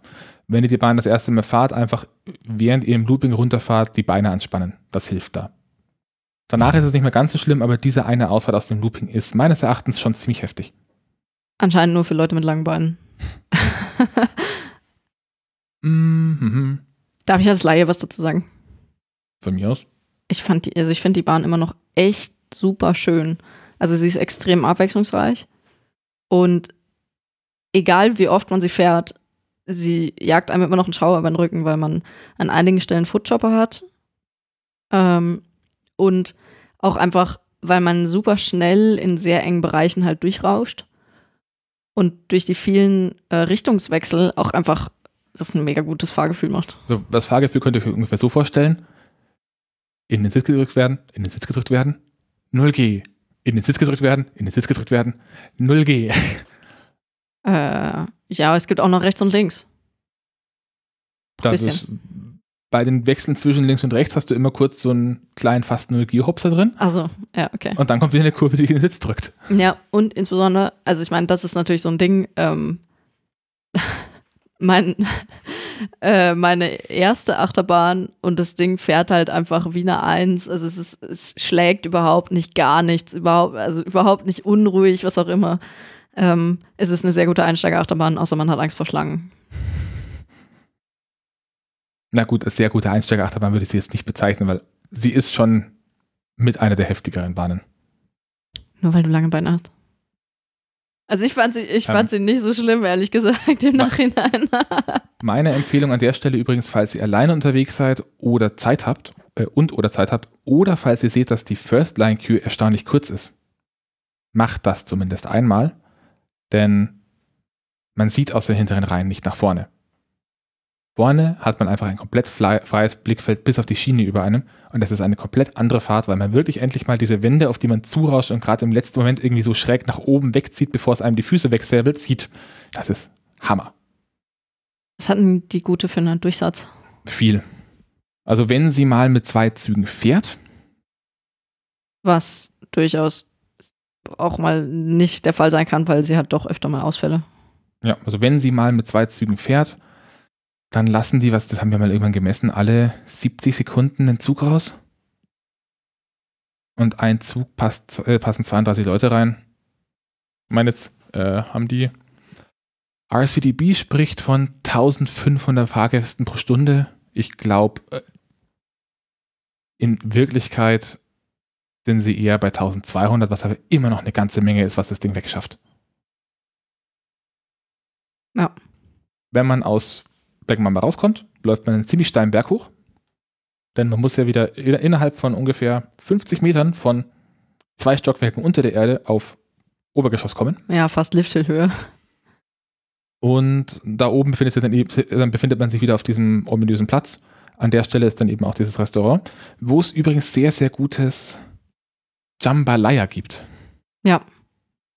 Jambalaya Also ist eine afrikanische Reispfanne. Die kriegt man da, das ist auch erstaunlich günstig. Das finde ich tatsächlich cool, dass sie in den Themenbereichen ähm, oft wirklich passend zum Themenbereich Essen haben. Aber dann halt wirklich ausgesucht passend. Keine Ahnung, ob jetzt das genau in diesem Afrikan also Bereich in Afrika, wo sie das, den Themenbereich her ähm, inspiriert haben, ob es da dieses Essen gibt, aber es ist auf jeden Fall sehr gutes Essen. Hat Olli gesagt, ich habe es nicht probiert. Ich glaube, es gibt keine vegetarische Doch, Variante. es gibt auch eine Gibt's? vegetarische Variante davon, Ha. ja. Müssen wir mal ausprobieren. Also an der Stelle kriegt man dann so, ich weiß nicht, bei uns gibt es diese Tüten auch für Dönerboxen in der Größe. Also wo dann Pommes und Dönerfleisch reinkommt. Und so ein Ding gefüllt mit einer Reispfanne mit Hähnchenfleisch, da wird man schon gut satt von. Dazu ein Getränk für, ich glaube, 8 Euro waren das. So echt in Ordnung. Ja, preislich geht's dafür, dass es wirklich gutes Essen ist. Direkt angrenzend an Afrika, oder hast Nein, du, du noch hast noch gar nicht gesagt. Also man sollte sich so eine Box oder was auch immer man als äh, Wegzehrung haben möchte, mit in die Warteschlange nehmen. Weil die Warteschlange ist, ich glaube, das haben wir, haben wir schon erwähnt, die Warteschlange ist sehr lang. Und es kann durchaus mal vorkommen, dass man von ganz vorne bis ganz, also von, von ganz vom Anfang bis zur ähm, Black Mamba wirklich komplett stehen muss. Also, ähm, und wenn man normal durchläuft, dann dauert es fünf Minuten. ein bisschen weniger. Ja, ein bisschen weniger. Also es ist nicht ganz so schlimm wie bei Fly, glaube ich. Außer sie haben wirklich den großen Teil der Warteschlange aufgemacht. Denn das ist auch super das habe ich schön. doch gesagt, dass sie diesen zweiten Warteschlangenanteil sie- äh, haben. Hast du gesagt, dass sie den See haben? Ja. Jetzt darfst du weitermachen. Hörst du auf, mir die Zunge rauszustrecken? Ähm, wenn man sich jetzt einmal Berlin vorstellt als eine Linie von links nach rechts, als einen breiten Balken, an dessen rechten Ende nach unten irgendwas weggeht, was wir noch nicht kennen, dann liegt Afrika quasi in diesem L drin, in diesem liegenden. Und der Teil, der von Berlin rechts weggeht, den wir nicht kennen, das ist Mexiko! Du wirkst nicht fasziniert. Hä? Ja, was soll ich dazu noch sagen? Das hast du sehr schön angeführt. Mexiko hat drei Attraktionen. Warte. Wobei eine davon nur so semi passt. Ja, sollen wir und, mit der eine, anfangen? und zwei Shows. Fangen wir mal mit den Shows an, die haben wir nämlich noch nicht gesehen. Toll. Fangen wir mit dem an, wozu wir nichts sagen können. Ja, deswegen nur kurz. Ähm, also zwei Shows. Die eine Show befindet sich im südlichen Teil. Das ist das, die größte Show. Im sogenannten Silverado Theater. Ähm, das erstaunlich groß ist. Das ist wirklich so, wie viele Leute haben da reingepasst? Ich glaube, bei der Javaland waren es knapp 1200 Leute, was in dem Ding drin waren. Da findet eine Akrobatik- und BMX-Stuntshow statt, die heißt Jump. Und die andere Show befindet sich Richtung Berlin in einer Halle. Da findet eine Eis- und Gesangsshow, äh, also eine Eislauf- und Gesangsshow statt. In dem Gebäude war wohl früher auch mal eine Delfinshow. Boah, die haben es ganz schön krachen lassen. Mhm. Delfine, weiße Löwen. Holla. Und die Shows im Phantasialand genießen auch einen sehr guten Ruf. Ich hätte mir wahrscheinlich auch dieses Jahr bei meinem Besuch mal eine, eine Show gegeben, aber die hatten alle zu, weil Corona. Ja, und vorher wolltest du immer nicht, da bist du immer lieber Achterbahn gefahren. Richtig. Schäm dich. nee, das steht fest auf dem Programm bei uns. Und äh, wir freuen uns auch über Rückmeldungen von Leuten, die da schon drin waren. Ja, gut. Also, die Sachen, zu denen wir nichts sagen können. Weiter. Die anderen drei Attraktionen, das ist ähm, ein Hoch- und Rundfahrgeschäft, eine Wasserbahn und eine Achterbahn. Die Achterbahn ist das älteste Fahrgeschäft des, dieses Teils. Der gesamte Bereich wurde 2004 eröffnet. Muss ich nochmal kurz googeln. Oder, oder mein Backoffice googelt. Wer googelt?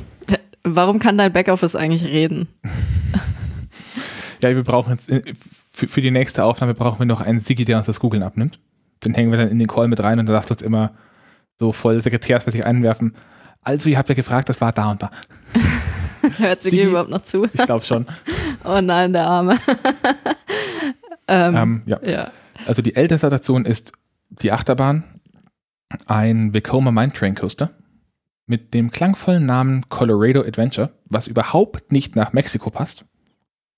Das liegt aber daran, dass der ursprünglich nicht zu Mexiko gehört hat, sondern diese Bahn bereits da stand, bevor es Mexiko gab. Eröffnet wurde Colorado Adventure auch in den 90er Jahren. Damals als Colorado Adventure The Michael Jackson Thrill Ride. Und als es eröffnet wurde, war damals auch tatsächlich Michael Jackson da und hat sich irgendwo seine Hände in Beton ge- gedrückt und das Übliche halt. Mhm. Überhaupt war Michael Jackson wohl voll der Phantasialand-Fan und hat den kompletten Park auch einmal nur für sich gemietet. Einen Tag lang. Das ist halt einfach so arschig, eigentlich. ich stelle mir dann halt einfach vor, wie er dann auch am Eingang irgendwie so da stand. Ich sage, du das rein und du nicht. Und du wieder schaust, na, nee, du schaust nicht so hübsch aus. Colorado Adventure äh, also wurde 1996 eröffnet und ist personenmäßig ein absolutes Viech. Wir haben es bis jetzt, glaube ich, einmal erlebt, dass wir angestanden waren. Also nennenswert angestanden, muss man sagen. Da also reden- anstehen tust du halt schon, aber, Ja, aber nee, also nennenswert angestanden waren wir bis jetzt. Also das war auch noch nicht nennenswert. Ich habe Schlangen gesehen, das glaubst du nicht. Auf Luftbildern. Aber wir waren da einmal nennenswert angestanden und ich habe das Gefühl, dass sie da gerade einen Zug raus oder reingenommen haben, weil die Stange sehr lange stand. Normalerweise schafft Colorado Adventure, wenn die äh, locker, wenn die Operatoren mitmachen, locker 2000 Leute pro Stunde, wenn alle Züge drauf sind. Allerdings sind nicht immer alle Züge drauf. Dafür, dass das Ding eine Familienachterbahn ist, hat es aber immer noch einen Durchsatz wie Hölle. was heißt dafür das? Also ich meine, das Ding ist halt auch einfach lang, ne? Ja, also hat drei Lifthills, eine Länge von 1280 Metern. Ich sehe gerade, Pläte schreibt im Chat Colorado Topbahn. Yep. Ähm, ich glaube, Susi würde das anders sehen. Susi, Susi ist eine Kollegin, die mit mir auf der Javaland war. Oh Und Gott. Jeder Colorado, weiß jetzt, wer sie ist. Colorado Adventure sollte eigentlich um, glaube, sieben aufmachen. Hatte aber um, ist aber um sechs bereits gef äh, gefahren, hat Leute eingeladen. Da war der Operator wohl einfach übermotiviert. Und da ging es so, was fahren wir denn? Ja, wir könnten jetzt Colorado Adventure fahren. Ist die schlimm? Naja, es ist halt eine Familienachterbahn. In der dritten Helix wurde mir von hinten an den Kopf geworfen, dass ich ein Arschloch bin und dass das Ding voll schlimm ist. Ja, gut, er hat nicht gelogen, aber ähm, er hat nicht dazu gesagt, was eine Familienachterbahn ist. Ich glaube, das war einer der Gründe, warum du auf die Idee gekommen bist, den Podcast zu machen. Am Ende. Wenn ich mich richtig erinnere. Also, Damit niemand dir mehr vorwerfen, äh, vorwerfen kann, dass du es nicht gesagt hast. Also sehr, sehr lange Bahn mit drei Lift-Hills, ähm, sehr vielen Helices, guten, äh, guten Wechseln. Auch für kleine Kinder durchaus geeignet. Ich würde aber meinen Rucksack während der Fahrt sehr gut festhalten. Ich habe da auch schon das ein oder andere Handy fliegen sehen. Und zwar nicht, weil die Leute das in der Hand hatten, sondern weil es ihnen aus der Tasche gerüttelt wurde. Also da muss man wirklich auf so ein Zeug sehr, sehr, sehr gut aufpassen. Aber das Ding macht unglaublich Spaß, hat auch zwischendrin einen kleinen äh, Dunkelteil. Ja. Man merkt ihm aber die 24 Jahre inzwischen schon gut an. Mm, Ich muss sagen, nicht unbedingt die böse Schwiegermutter, aber eher so. Olli, du musst es vorlesen, sonst weiß keiner, also, was du sagst. La Lars hat gerade geschrieben, also die böse Schwiegermutter unter den Familienbahnen. Ich würde sagen, nein, eigentlich nicht. Es ist eine super Bahn und sie ist halt als Familienachterbahn eingestuft, oder beziehungsweise RCDB führt sie als Thrill-Achterbahn. Ähm, aber von der Anzahl an Leuten, die mitfahren können und auch was ich da an Leuten reingehen sehe, altersmäßig ist es eigentlich schon eine Familienachterbahn. Es ist sowas von eine Familienachterbahn, wenn ich Kinder in diesen Park mitnehmen würde. Also ich meine, Kinder brauchst du unter sechs Jahren eh nicht in den Park mitnehmen, da kommen wir dann später dazu. Aber wenn ich Kinder in den Park mitnehmen würde, ist das eine der wenigen Bahnen, wo ich sofort hingehen würde, weil erstens, du hast familienfreundliche Anstehzeiten und zweitens, das Ding macht wirklich einfach Spaß und es ist nichts Dramatisches dabei. Also ja, sie drückt an ein paar Stellen und ähm, ja, wenn man klein ist und alleine in einem äh, Wagen sitzt, dann kann man schon mal ganz schön durch die Gegend äh, äh, geworfen werden. Aber ähm, es ist wirklich ein schönes Erlebnis, wo man jetzt nicht irgendwie traumatisiert rausgeht. Auch als Kind nicht, das vorher nie eine Achterbahn gefahren ist. Oder sie da. Nur als Susi, die vorher noch nie eine Achterbahn gefahren ist. Ja, man sollte halt die Erwartung nicht zu niedrig ansetzen. das war vielleicht ein bisschen das Problem.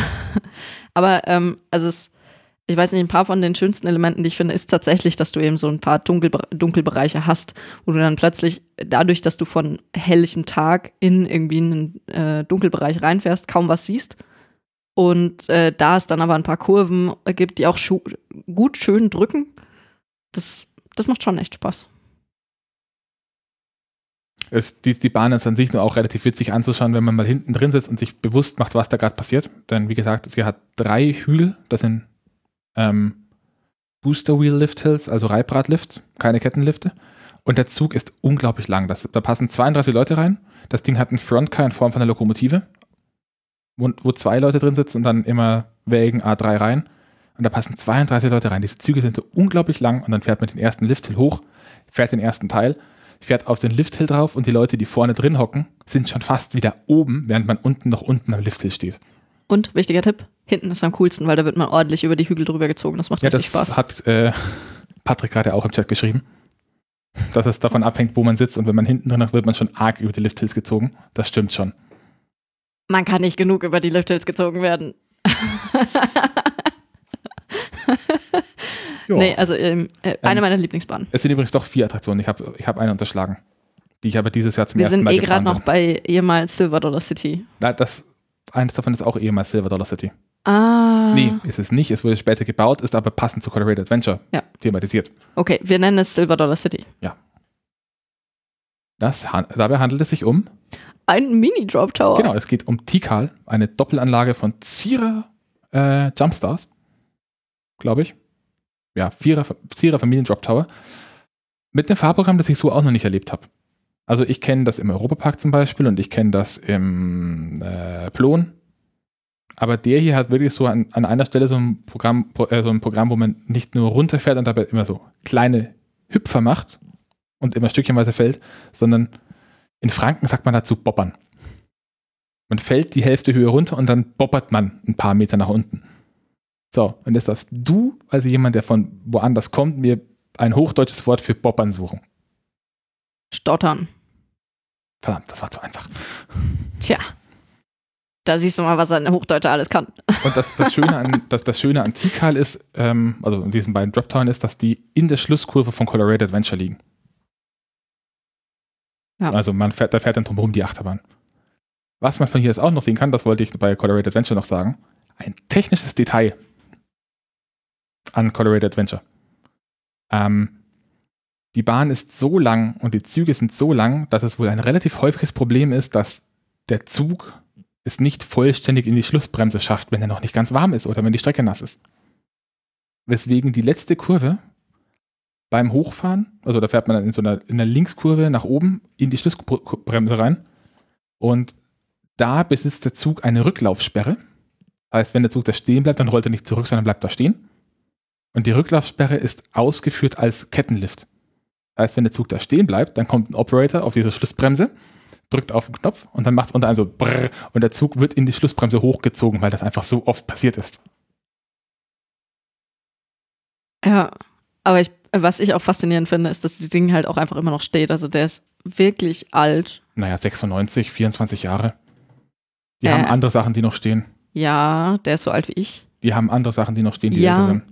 Das ist richtig. Aber ich bin dafür, dass der das Colorado Adventure noch ein bisschen länger stehen bleiben darf. Ich glaube, der bleibt auch noch eine Zeit lang stehen. Ja, das war quasi der amerikanisch-mexikanische Teil. Nennen wir diesen Teil einfach Neu-Mexiko. Dann passt das. Dann ist es mexikanisch, aber in den USA. Ja, okay. Können wir es dann bitte New Mexico nennen? Okay. New Mexico. Wir müssen gleich nochmal nach Berlin. Warum? Sag ich gleich. Ach so, ja, habe ich auch gelesen. Ähm, der andere Teil von Mexiko, das ist der neuere Teil. Hast du jetzt eigentlich inzwischen geschaut, wann Mexiko gebaut worden ist? Mein Ich habe nur, gefunden, ich hab nur gefunden, dass es 2012 und 2013 erneuert wurde. Ähm, das war halt das, wo, wann Chiapas gebaut wurde. Ja, dann, na, da- dann ist das das, wo Mexiko gebaut wurde. Mexiko. Mexiko. Wir nennen es Mexiko und Mexiko. Mexiko. Und New Mexico. Okay, also. Bitte, bitte hier Mariachi-Band einfügen. ähm, okay, also. Kommen wir nach. Willst du vorher noch, willst du vorher noch mal, mal nach Berlin? Eigentlich nicht, oder da kommt nee, man nicht mehr durch? Da kommen, wir jetzt, da kommen wir vielleicht später durch. Okay, kommen wir durch auf dem Weg nach Klugheim. Ähm, okay. Na, okay, kommen wir nicht. Ach, sei still, hm. nur weil ich keine Orientierung kann. Gut, also nach Mexiko. Gut. Ähm, vielleicht damit ihr euch ungefähr vorstellen könnt, wie sehr Olli auf diesen Themenbereich abfährt. Wir haben inzwischen den Soundtrack von dem Themenbereich. Das war, Das war der erste Soundtrack, den wir gekauft haben. Den habe ich beim ersten Besuch im Park gekauft. Ich wollte gerade sagen, ich, es ist einer der ersten, es war sogar der erste, oder haben wir Klugheim, den, den Nee, es, Klugheim war Sound? sogar, es war sogar der erste Soundtrack, den ich überhaupt gekauft habe von einem Freizeitpark. Ja. Gut, es war der erste Park, aber Und ähm, das ist wirklich lange Zeit lang einfach unsere Aufweckmusik gewesen. Weil dieser Themenbereich einfach so einen geilen Soundtrack hat. Der macht richtig Spaß und richtig Laune. Ähm, und der Themenbereich selber auch. Und zwar bei jedem Wetter irgendwie. Das ist sehr Ja, faszinierend. nicht ganz. Also dieses Jahr war er ein bisschen Edge. Ah, okay. Einfach mangels Leuten. Ja, gut, normalerweise ist das nicht so hubmäßig, aber da ist halt wirklich, da, da ist so viel, super viel los. Also, das ist, da ist normalerweise richtig Trubel. Es gibt Eis. Es gibt richtig gutes Eis. Es gibt, Vielleicht wollen wir das Ding erstmal beschreiben. Also, ich die, finde, die, Eis ist eine gute also die, Beschreibung. die, dieser Hauptteil von, vom, vom, äh, des, vom mexikanischen Themenbereich ist begrenzt nach Norden hin durch eben diese Eislaufhalle Mhm. und die Terrasse, die zu Berlin führt. Das ist quasi der, der Übergang zwischen Berlin und Mexiko. Ähm, nach Osten hat man auch einen erhöhten Weg, bei dem man auch unten drunter kommt. Da schließt dann Klugheim an oder der Mystery-Bereich. Nach Süden liegt Colorado Adventure, da gibt es dann nochmal einen Durchgang. Und nach Westen hat man direkt Afrika ohne Durchgang. Okay, aber ich meine, das, und was man der davon Bereich wirklich, innen drin, das, was man wirklich mitbekommt, ist das Ding, ja. der Bereich innen drin ist in sich schön geschlossen. Ähm, Richtung Afrika hat man eine, ein, gro- eine große Felswand aus rotem Fels Niemand weiß, wo Richtung Afrika ist. nach Westen. Niemand weiß, wo Westen ist. Ge Eine, Richt eine Richtung Sag- ist Felsen. du gehst von Berlin aus rein. Was siehst du? Also für Leute, die sich mit Karten auskennen, man kommt es von oben nach Mexiko. und was man dann sieht, ist, also man geht eine Treppe nach unten und was man sieht, ist äh, neben sich links die Eishalle, bei der rundum eine Häuserfassade aufgebaut ist, wo unten drin auch Shops sind. Ähm, rechts eine, ein Restaurant im mexikanischen Stil Und einen schönen und- Platz, einen kleinen. ein, ein kleiner Platz und eine große, rot, eine große Felswand, die sich dann gegenüber von einem selbst auf der anderen Seite von einem See mit Wasserfällen weiterzieht. Und da befindet sich dann auch noch so ein kleiner Glockenturm und eine Brücke, die rüberführt. Ja, also man hat, das Ding ist wirklich von einem Sand, äh, augenscheinlich Sandstein-Felsmassiv mit Wasserfällen und mexikanisch, äh, mexikanischen Bauten äh, umschlossen. Und du hast in der Mitte dann noch den See. Und zwar genau so, dass eigentlich fast immer schön die Sonne einfällt. Also es Genau, sieht es fantastisch immer, aus. schön- es fühlt immer schön die, die Sonne rein. Und man ist hat- schön grün. Man hat dazu diesen schönen, diesen mexikanischen Soundtrack. Äh, man hat da immer so eine Form von Leben und dieser Platz, gerade der Teil, wenn man Richtung Klugheim steht, da ist dann eine Toilette und gegenüber, wenn man sich hinstellt, hat man meistens ein bisschen Schatten. Direkt den Eisstand nebendran, und das Eis ist herrlich. Mhm. Und sieht dann der Länge nach auf einen Teil von Chiapas, von der Wasserbahn, wo die Leute nass werden. Und das ist einfach ein Flair mit dieser Brücke im Hintergrund und mit diesem Glockenturm in den Felsen drin und das Wasser, das einem gegenüber von, von der die Felswand runterkommen. Ein absolut bombastischer Blick. Und da könnte ich, glaube ich, stundenlang einfach nur stehen und schauen. Und gucken, wie Leute nass werden. Ähm, ich könnte da auch stundenlang stehen, weil es gibt nicht nur Eis, sondern auch Slush-Eis. Aber kommen wir zu Chiapas. Ähm, ein amerikanischer. Nein, ganz kurz noch zum, zur Thematisierung. Nur damit, damit sie auch wissen, wie sehr das Phantasialand es mal wieder übertreibt. Sie pflanzen einfach ähm, über den Sommer, äh, haben sie so lauter so Nischen in den Felsen und da pflanzen sie manuell irgendwelche Kakteen ein. Da haben, sie haben Kletterer, äh, sie haben Gärtner mit Kletterausbildung, die das machen können. Das ist halt, und es sieht wirklich geil aus. Also, Ja. Entschuldigung, dass ich Also diese vulgären zu- Worte immer so viel bin Zurück zu Chiapas. Ja. Chiapas wurde von einem amerikanischen äh, YouTuber, der eine Europatour gemacht hat, bezeichnet als ähm, the best log flume in the world. Zu Recht. Und Vermutlich. wird auch immer wieder von diversen anderen Leuten als mindestens eine der, wenn nicht die beste Wasserbahn der Welt bezeichnet. Das Setting ist ziemlich simpel. Ähm, man begibt sich mit einem Boot äh, zu einer Ausgrabungsstätte. Das war es eigentlich schon. Das, die Queue ist gethemed als so ein bisschen als, ähm, als örtliches Museum und am Ende der Museumstour steigt man in die Boote, die ein bisschen ausschauen wie ein Hybrid aus Boot und Auto. Wir haben zum Beispiel auch Reifen hinten drauf geklebt, äh, hinten drauf gebaut. Ähm, der Lifthill ist schön verwoben mit Colorado Adventure. Also da hat man dann zwei Lifthills von Colorado Adventure und zwischendrin den Lifthill von Chiapas liegen. Ist ganz, ganz lustig. Und die Bahn hat insgesamt eins, zwei, drei Drops. Drei? Drei. So viele sicher? Ja. Wollen wir die Fahrt spoilern schon ein Stück weit, oder? Also Fahrgeschäft spoilern kann man. Äh, ja. Der, der, vielleicht da auch noch dazu. Der Großteil der Fahrt spielt sich in diesem Felsmassiv im Hintergrund ab, Richtung Afrika.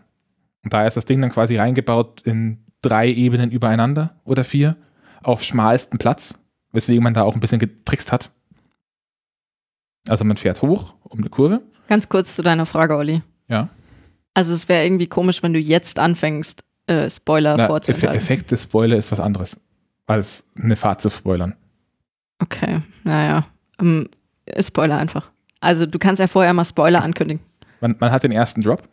Das ist, der ist kurz, aber intensiv. Wenn ihr diese Bahn fahrt, dann achtet an dieser Stelle bitte darauf, was sich vor euch an der Wand befindet. Da hat man dann nämlich einen Aztekengott mit Gummienten-Badering. Von dem man leider wenige Fotos findet, glaube ich. Aber schönes Ding. Also einfach witzig gemacht. Ja, aber halt auch richtig authentisch in diesen Stein reingehauen. Ja. Ähm, unten landet man dann auf einer kleinen Drehbühne, die einen um ein paar Grad dreht. Nach, also gegen den Uhrzeigersinn. Da fährt man rückwärts raus. Fährt, dümpelt so ein bisschen vor sich hin um eine Kurve rum. Fährt dann einen Drop rückwärts. Unten wieder auf eine Rampe. Die verschiebt einen ziemlich abrupt zur Seite. Gerade vorwärts auf den nächsten Lifthill. Dann fährt man oben so eine kleine Aussichtsrunde. Ich habe was vergessen. Beim Rückwärtsfahren, ganz wichtig. Während man rückwärts fährt, kommt man durch die Partygrotte. Ja. Und dazu gibt es auch einen eigenen Song auf der. Äh, das ist fast der beste. Also das ist überhaupt generell der beste Part im Ding. Also da kann man einfach Party machen beim Wasserbahnfahren. Wo kann man das sonst? Ja, also es ist wirklich so von der Beleuchtung her so eine Mischung aus, ja doch eigentlich Disco-mäßig. Ja, es ist So Disco-mäßig. man hat, man hat Lasereffekte, man hat Nebeleffekte. In der Mitte steht ein kleiner mexikanischer Gott äh, und trommelt mit Knochen auf Schädel ein, die dann zur Musik singen. Ja, das ist irgendwie im ersten Moment so ein bisschen verstörend, weil man halt nicht weiß, ob das jetzt gruselig sein soll oder ob das halt lustig gemeint ist. Ähm, aber dazu muss man wissen, dass es in Mexiko äh, ein anderes Verständnis von Tod gibt, dass sie da eben aufgegriffen haben in dieser ganzen Thematisierung. Gut, Das- das- vielleicht, vielleicht sagt einem der Film Coco etwas oder auch der äh, Dias de los Muertos, der Tag der Toten. Genau, also gut, ich kenne mich damit jetzt auch nicht so wahnsinnig aus und das ist halt von einem Ureinwohnerstamm wahrscheinlich oder ein paar. Ähm, also ist jetzt vermutlich auch nicht verallgemein, aber, aber ähm, da ist das Verständnis, dass quasi die to also man den Toten die Toten eigentlich beglückwünscht, weil die haben es geschafft. Das heißt, eigentlich bei denen gibt es kein Halloween wie bei uns, dass man sich vor Geistern gruselt, sondern bei denen gibt es einen Tag der Toten, wo man mit seinen gestorbenen Verwandten Party macht. Also so wirklich in, in dem Stil. Und so ist das dann halt auch ähm, wirklich aufgezogen, dass es insgesamt ein spannendes, so abenteuermäßiges Setting, aber nicht gruselig, sondern irgendwie ähm, ja, wecken- weckend und einfach, ja, Party. Also- Genießt diese Gerade, gerade dann, wenn man die erst die anfänglichen, äh, die anfängliche Verwirrung bei der ersten Fahrt hinter sich gelassen hat und sich denkt, okay, eigentlich kann man dazu Party machen, fährt man eben rückwärts den Drop runter, Ja, ich glaube, wenn man das vorher weiß, dann kann man da Ja, immer. Party machen. auf die Plattform drauf, die einen seitlich verschiebt und zwar ziemlich abrupt, wie schon gesagt. Den Lifthill hoch, ähm, einmal eine kleine Dümpelrunde um den Platz, einen zweiten Lifthill hoch, oben wird dann die Musik ein bisschen bedrohlicher. Und dann kommt das große Finale. Und einer der Gründe, warum man bei dieser Bahn nicht wie bei einem klassischen Lokflum einfach eine Bank mit Griffen hat, sondern Einzelplätze mit einem Bügel, den man an sich ranzieht. Es geht dann den steilsten Drop einer klassischen Wasserbahn weltweit runter. Mit 53 Grad. 53 Grad nach unten. 53? Ja, ich habe es nachgeguckt. Okay, 53 Grad nach unten. Unter einem Bogen der Brücke, parallel zu Wasserfällen. Auf der anderen Seite wieder nach oben und über einen kleinen Airtime-Hill. Und dann ins Wasser. Auch einer der fotogensten Momente des kompletten Parks. Eigentlich. Da gibt es auch genügend Videos. Schaut euch da tatsächlich, also da ist wirklich Bildmaterial Gold wert, weil es richtig schön ausschaut. Ja, und wenn man da so selber runterfährt. es Die, mei die meisten Leute äh, fangen an, ein bisschen Panik zu schieben, vor allem wenn man da oben noch stehen bleibt, weil das Boot davor ein bisschen langsamer war. Und der Olli sitzt da in der ersten Reihe, reißt die Hände hoch. Juhu! ja, ja, das war schon gewöhnungsbedürftig, die meisten Male. Ähm, vor allem, weil es sind zwar in Anführungszeichen nur 53 Grad, ähm, aber es kommt einem viel mehr vor irgendwie. Gefühlt äh, also vom Gefühl her war es so, als würde man wirklich einen Dive Coaster runterfahren, wo man ja dann teilweise sogar noch ein, ein Stück so Da- schräg da- über Dive Kopf Coaster haben nur 90 Grad. Ja, aber es fühlt sich so an, als würde man so schräg stehen. Und so hat sich bei Chiapas auch angefühlt. Also man braucht keine aber 90 Grad. Also Das es- fühlt sich auch schon mal 53 es Grad so sich- steil an. Es fühlt sich schon steiler an, einfach die, weil man da auch so frei drin sitzt, trotz allem. Auch mit diesen Bügels ist man da relativ, äh, relativ lose drin. Ja, und vor allem, unten ist ja die Schiene dann im Wasser. Also ich glaube, das macht nochmal einen Unterschied, wenn du weißt, ach, na gut, dann fahre ich, fahr ich halt auf Schiene weiter. Oder wenn du weißt, scheiße, ich klatsche dann Nee, ins. Wasser. Das ist Ähm, bei mir so ein bisschen An der gewesen. Stelle muss man noch dazu sagen, technisch ist die Bahn auch ein bisschen anders aufgebaut. Eine normale Wasserbahn, die man so kennt, die fahren in den Trockenbereichen auf Rädern unter dem Fahrzeug. Also das sind wirklich so Gummireifen unten dran mit Seitenführungsrädern. Und dann hat man den Auslaufbereich, der ein bisschen unter Wasser steht und dann fährt am Ende plumpst man ins Wasser. Das kann man auch immer schön bemerken, wenn dann das Boot einmal vorne nach unten geht, dann verlässt man diesen Auslaufbereich. Bei Chiapas, äh, Chiapas besitzt über ein anderes System. Da hat man zwar Dümpelstellen, aber technisch ist das Ding bedeutend mehr an einer Achterbahn mit Dümpelelementen als an der Wasserbahn. Also man hat, glaube ich, sogar Upstop jetzt. Also das Ding ist vollwertig ausgestattet und kann auch negative G-Kräfte ab. Und man fährt oben eben in diesen Drop rein, da rollt man noch nur runter. Auf dem Weg nach unten fädelt man dann ein. Auf diesem Airtime Hill, über den Huckel drüber, da hat man dann auch nach oben eine Begrenzung für die Räder und fährt dann in das Wasser ein, das an dieser Stelle ziemlich flach ist und ziemlich lang ist, bis man bremst. Und dann fällt man wieder ins Schwimmen runter. Genau. Und das ist tatsächlich, das habe ich so halt noch nirgendwo anders gesehen, wahrscheinlich, weil das halt so ein besonderes System ist. Du hast halt dann diesen lustigen kleinen Airtime Hill. Also ich meine, Wasserbahn mit Airtime Hill. das Ja, ist gut. abgefahren. Andererseits im Europapark zum Beispiel Poseidon macht was ähnliches Ja, ja, genau. Aber Ähm, das ist halt so, und Atlantica Super Splash macht auch was ähnliches.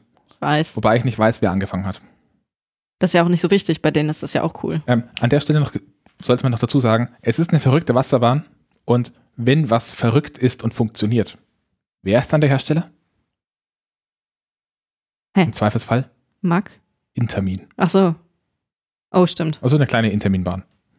Und zwar, nein, nicht, nicht das einzige Intermin. Also drei der Top-Fahrgeschäfte in diesem Park kommen von Intermin und die sind alle drei einfach absurd. Auf ihre Art und Weise.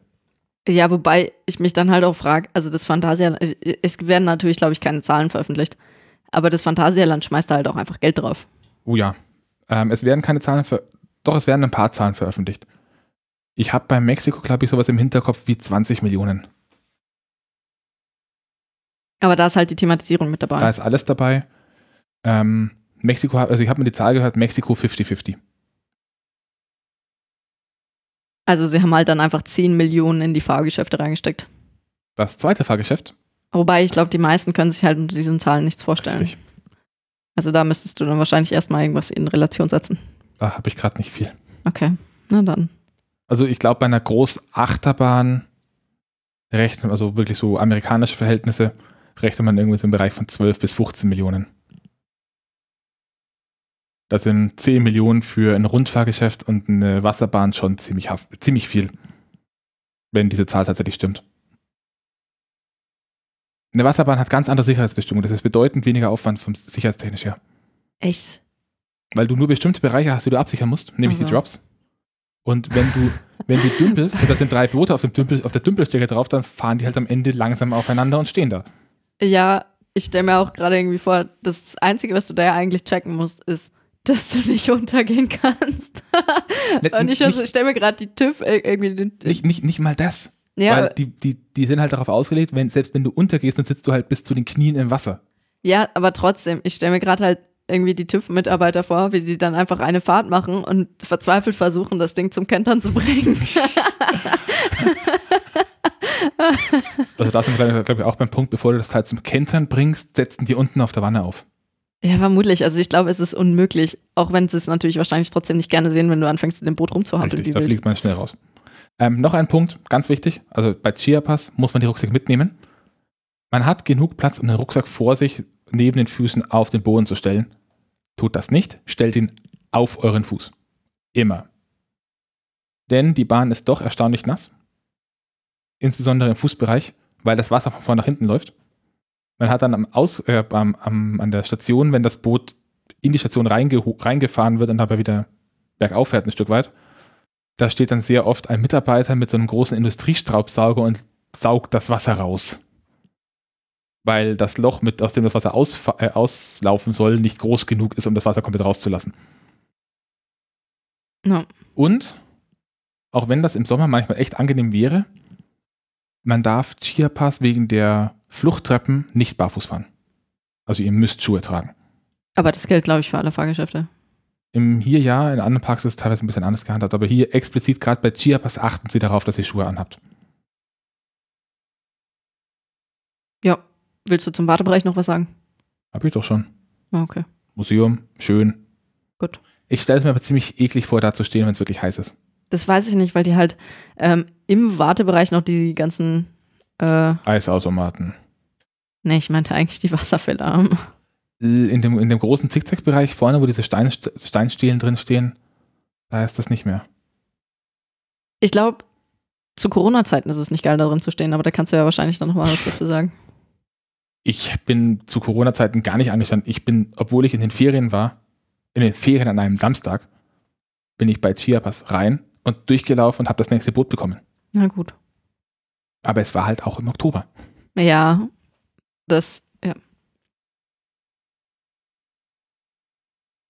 Wir haben noch ein Fahrgeschäft Ja. in Mexiko. Und das hat tatsächlich eine ziemlich ausgeklügelte Geschichte. Oh ja, wobei die Erzählung der Geschichte ein bisschen meh ist. Die fand ich besser als bei allen anderen Fahrgeschäften. Na gut, sie erzählen sie, aber ich Oder sie war Existenz im Vergleich zu allen anderen Fahrgeschäften. Ja. Das Problem ist, sowas wie Taron, da lasse ich mich drauf ein. Oder auch bei, bei Black Mamba lasse ich mich drauf ein, dass es schön ist. Aber bei Talokan, da ich, dass da auch dann diese Stimme noch redet und dieses Theme doch ein bisschen speziell ist, sollte man, wenn man das sich darauf einlassen will, die Geschichte kennen. Und das endet hier halt damit, dass man in der Warteschlange steht und einen Zeitungsartikel von der DIN A4-Seite abliest. Das finde ich schwach. Das liegt so ein bisschen daran, dass äh, Talukan einfach eine sehr kurze Warteschlange hat. Mittlerweile. Wo war die früher? Naja, früher hattest du, du hast diesen Vorbereich Okay, dann und da war komplett Zickzack drin. Ach, dieser mexikanische Platz war. Nee, nicht der Platz, sondern dann ab dem Tor. Und ich gebe, bin, wenn sie das aufgemacht haben, ging da bestimmt auch noch raus. Ja, okay. Naja, gut, aber es gibt jedenfalls an einer Stelle, da läufst du dann vorbei und da sind an den Wänden irgendwie so Zeitungsartikel, die man lesen kann, aber nicht muss. Und da ist die Geschichte von Talukan erzählt. Finde ich tatsächlich so thematisch super schön gemacht, weil das halt sehr gut reinpasst. Also, es, wenn du es nicht wissen willst, dann stört das im Theming überhaupt nicht. Also, es ist nicht irgendwie aufdringlich oder so. Kann man jetzt natürlich auch sehen, als ähm, die Geschichte wird nicht anständig erzählt, aber je, naja, bei den üblichen Wartezeiten hat man genug Zeit, da mal drüber zu lesen. Bei den, bei den üblichen Wartezeiten, wenn du in der Schlange an der Stelle stehst, dann bist du, glaube ich, schneller dran vorbei, als du das lesen kannst. Weil das ist echt viel Text. Hm. Mich stört nicht, dass da was ist, was man lesen muss. Da habe ich kein Problem mit. Das macht man im Hansapark zum Beispiel auch. Das sind auch Sachen, wo man lesen muss. Aber es ist halt einfach eine komplette A4-Seite, dicht und eng bedruckt mit Geschichte. Ja, ich bin gerade am überlegen, ähm, wie andere das machen würden. Ich glaube, andere würden da irgendwann eine Animatronic hinstellen. Aber Aber das passt irgendwie Fahrt. nicht. Ja. Nein, wir laufen da jetzt ja, diese man läuft anstehen. diese Schlange. Man, man besteht im ersten Teil. Also, Was ähm, liest man denn da? also erstmal, man geht auf das Gebäude zu, in dem sich Talokan befindet. In, dem, in Talokan selbst befindet sich ein kleiner, also im Gebäude selbst befindet sich ein kleines Restaurant. Da gibt es Tapas. Und dann läuft man hinten rum und durch ein Tor, auf dem etwas auf Spanisch steht von Weinverkauf. Weinhandel. Und da steht man in so einem kleinen, einem kleinen Lagerhaus, Weinlagerhaus mit ein paar Kisten am Rand, wo auch diese Zeitungsartikel stehen, wo irgendwas gefaselt wird von davon, dass ein, Wein, ein örtlicher Weinhändler seinen Keller ausbauen wollte, dabei auf seltsame Ruinen gestoßen ist und eine, ein Mechanismus, in den man einsteigt, in den sie eingestiegen sind, dann hat eine komische Stimme sich ähm, erhoben. Sie wurden ein bisschen rumgeschleudert und am Ende waren von den drei Leuten, die eingestiegen sind, war nur noch einer da. Und danach gab es noch irgendwas von wegen, die Decke ist heruntergestürzt und irgendeine Schlange ist aus dem Gebäude ausgebrochen und sofort versteinert. Das war dann wieder ein bisschen weird. Aber unterm Strich handelt es von einem Azteken, nee, Ma- Maya-Tempel, den sie gefunden haben bei Ausbauarbeiten ähm, der dem Gott Talocan gewidmet ist. Und Talocan basiert auf dem Mexikan, auf dem Maya-Gott Tlalocan. Das ist der Gott der Rache und des Todes. Oh, auf Wikipedia heißt er nur Wettergott. Oder Wettergott. Na, ich glaube, ich habe auch mal was von Rache und, und Tod gefunden. Weil der auch irgendwie bis Totenreich, also er ist der Wettergott, aber er herrscht über das Totenreich. Irgendwie ganz, ganz, ganz komisch. Was sagt Wikipedia noch? Ähm, lese ich gerade. Nachdem du das so hervorragend vorbereitet hast. Da ist klar, also ich glaube, der ja, ich kann das nicht aussprechen, also sprechen. Also das geschrieben wird Tlaloc. Tlalocan. Äh, Tlaloc, Tlalocan. Nee, Tlaloc, doch. Genau. Also es heißt, das Fahrgeschäft heißt einfach Talocan das Fahrgeschäft heißt Talocan, ja. und es sieht sehr geil aus. Und Schon wieder. Okay, Ja. also wir haben jetzt die Zeitungsartikel gelesen. Was passiert dann? dann geht man durch eine kleine Tür und befindet sich quasi vor diesem zusammengebrochenen Berg. Da führt der Weg in so einem Halbrund um das eigentliche Fahrgeschäft rum und das kann man auch sehen. In der, in der Mitte von diesem Halbrund befindet sich ein großer, äh, eine große Wasserfläche. Ähm, in der Mitte davon sitzt eine große Maya-Statue mit einer nach oben gestreckten Hand, auf der eine Flamme brennt. Und links und rechts befinden sich nochmal so kleine, so kleine Figur, so, so, so kleine Schalen, auf denen auch kleine Flammen brennen. Hier sieht man auch das erste Mal das Fahrgeschäft. Es handelt sich bei Talocan um einen sogenannten Hus Suspended Topspin. To- Topspin habe ich schon ein paar Mal versucht zu erklären. Ähm, das ist gar nicht mal so einfach. Wieso? Du sitzt in einer Reihe nebeneinander Ja. und diese Reihe kann sich im, also kann sich um sich selber drehen. Also du kannst dich um deine, ei- deine Körpermitte drehen. Ja, wie? Ja, nach vorne und nach hinten. Und du kannst, äh, also die gesamte Reihe wiederum ist aufgehängt. Und diese Aufhängung kann sich auch nochmal drehen. Also jetzt nicht, ja, genau, irgendwie so. Na gut. Du merkst, es ist nicht so einfach. Entschuldigung. La La Lars ist wieder da. Vielleicht kann Lars uns dabei helfen, dass wir Nein, ich glaube, erklären, das- was ein Topspin ist. du kannst das nicht auf andere abwälzen, aber ähm, verzeih mir, dass ich, de- dass ich deine äh, Erklärkünste angezweifelt habe. Also das Grundprinzip war schon mal richtig. Man sitzt in diesem Fall Rücken an Rücken in, einem, in einer Gondel, in einer langen Gondel mit, ich glaube, zweimal 24 Plätzen. Also das, da passen re relativ viele Leute rein. Die Beine baumeln dabei frei. Und diese Gondel ist aufgehängt an zwei, links und rechts aufgehängt an zwei Armen. Und die Arme haben in der Mitte wiederum eine Aufhängung am eigentlichen Fahrgeschäft. Diese beiden Arme werden vom Geschäft aktiv angesteuert über Motoren. Und die Gondel vorne, die sich wie beim Purzelbaum überschlagen kann, die, äh, die ist nicht angetrieben, sondern die überschlägt sich alleine oder nur durchs Gewicht und verfügt über Bremsen. Also die kann, während das Fahrgeschäft fährt, einfach in bestimmten Positionen durch Bremsen arretiert werden und dann äh, dazu gebracht werden, dass jetzt zum Beispiel die Fahrgastträger, äh, die Fahrgäste beim Runden, beim, beim, bei einer Runde fahren einmal überschlagen. Die Dinger waren damals ziemlich der heiße Scheiß, als sie rauskamen, also gerade der Topspin 1, weil das meines Wissens das erste Fahrgeschäft war, bei dem es ein dynamisches System für die Fahrt gab. Also es vorher, ist grundsätzlich der erste Suspended Topspin es ist der Europas. erste Suspended Topspin Europas, es wurden auch nur drei Suspended Topspins gebaut und ich glaube, es ist sogar der letzte davon. nee, aber äh, vorher gab es schon Topspin 2 und Topspin 1. Ich weiß nicht, ob der Giant Topspin später gebaut worden ist, davon gab es auch nochmal einen oder zwei. Aber es gab vorher schon Topspins. Aber dieses Fahrtsystem an sich war eben revolutionär, weil da eine Industriesteueranlage nicht nur dahinter ist, um Zustände zu überwachen, sondern um aktiv in den Fahrtverlauf einzugreifen. Das Ding ist komplett programmiert, man fährt bestimmte Fahrtfiguren und an bestimmten Punkten ist einfach programmiert, dass sich das System auf eine bestimmte Art und Weise verhalten muss und wenn das nicht passt, dann regelt es von alleine nach. Das war damals der heiße Shit. Das Ding war ein Roboter, den man fahren kann. War das eigentlich vor oder nach den KUKA-Robotern im Legoland? Viel früher. 2007? Topspin 1? Schauen wir mal, wann der Topspin 1 rausgekommen ist. Keine Ahnung, okay. Egal. Die Suspended Topspins sind ein bisschen größer als ihre, Kon als ihre Gegenstücke aus, äh, auf der Kirmes. Entsprechend auch ein bisschen intensiver. Kleines bisschen. Und was Talocan jetzt ausmacht, was man auch da vorne, wenn man das Glück hat zu stehen, während, während es gerade fährt, ausmacht, ist, dass es einen extrem geilen Soundtrack hat, den man leider auch nicht kaufen kann. Shame on you, Phantasialand. ähm, eine, eine mexikanische Gottheit redet dabei immer wieder auf einen ein. Man versteht leider nicht, was sie sagt, außer man kann Spanisch. Oder Ich mexikanisch? glaube ehrlich gesagt nicht mal, dass das mexikanisch ist, weil in Mexiko so. hast du nämlich auch verdammt viele Sprachen. Es könnte auch sein, dass es aztekisch, äh, irgendein aztekischer Dialekt ist oder sowas. ja, genau.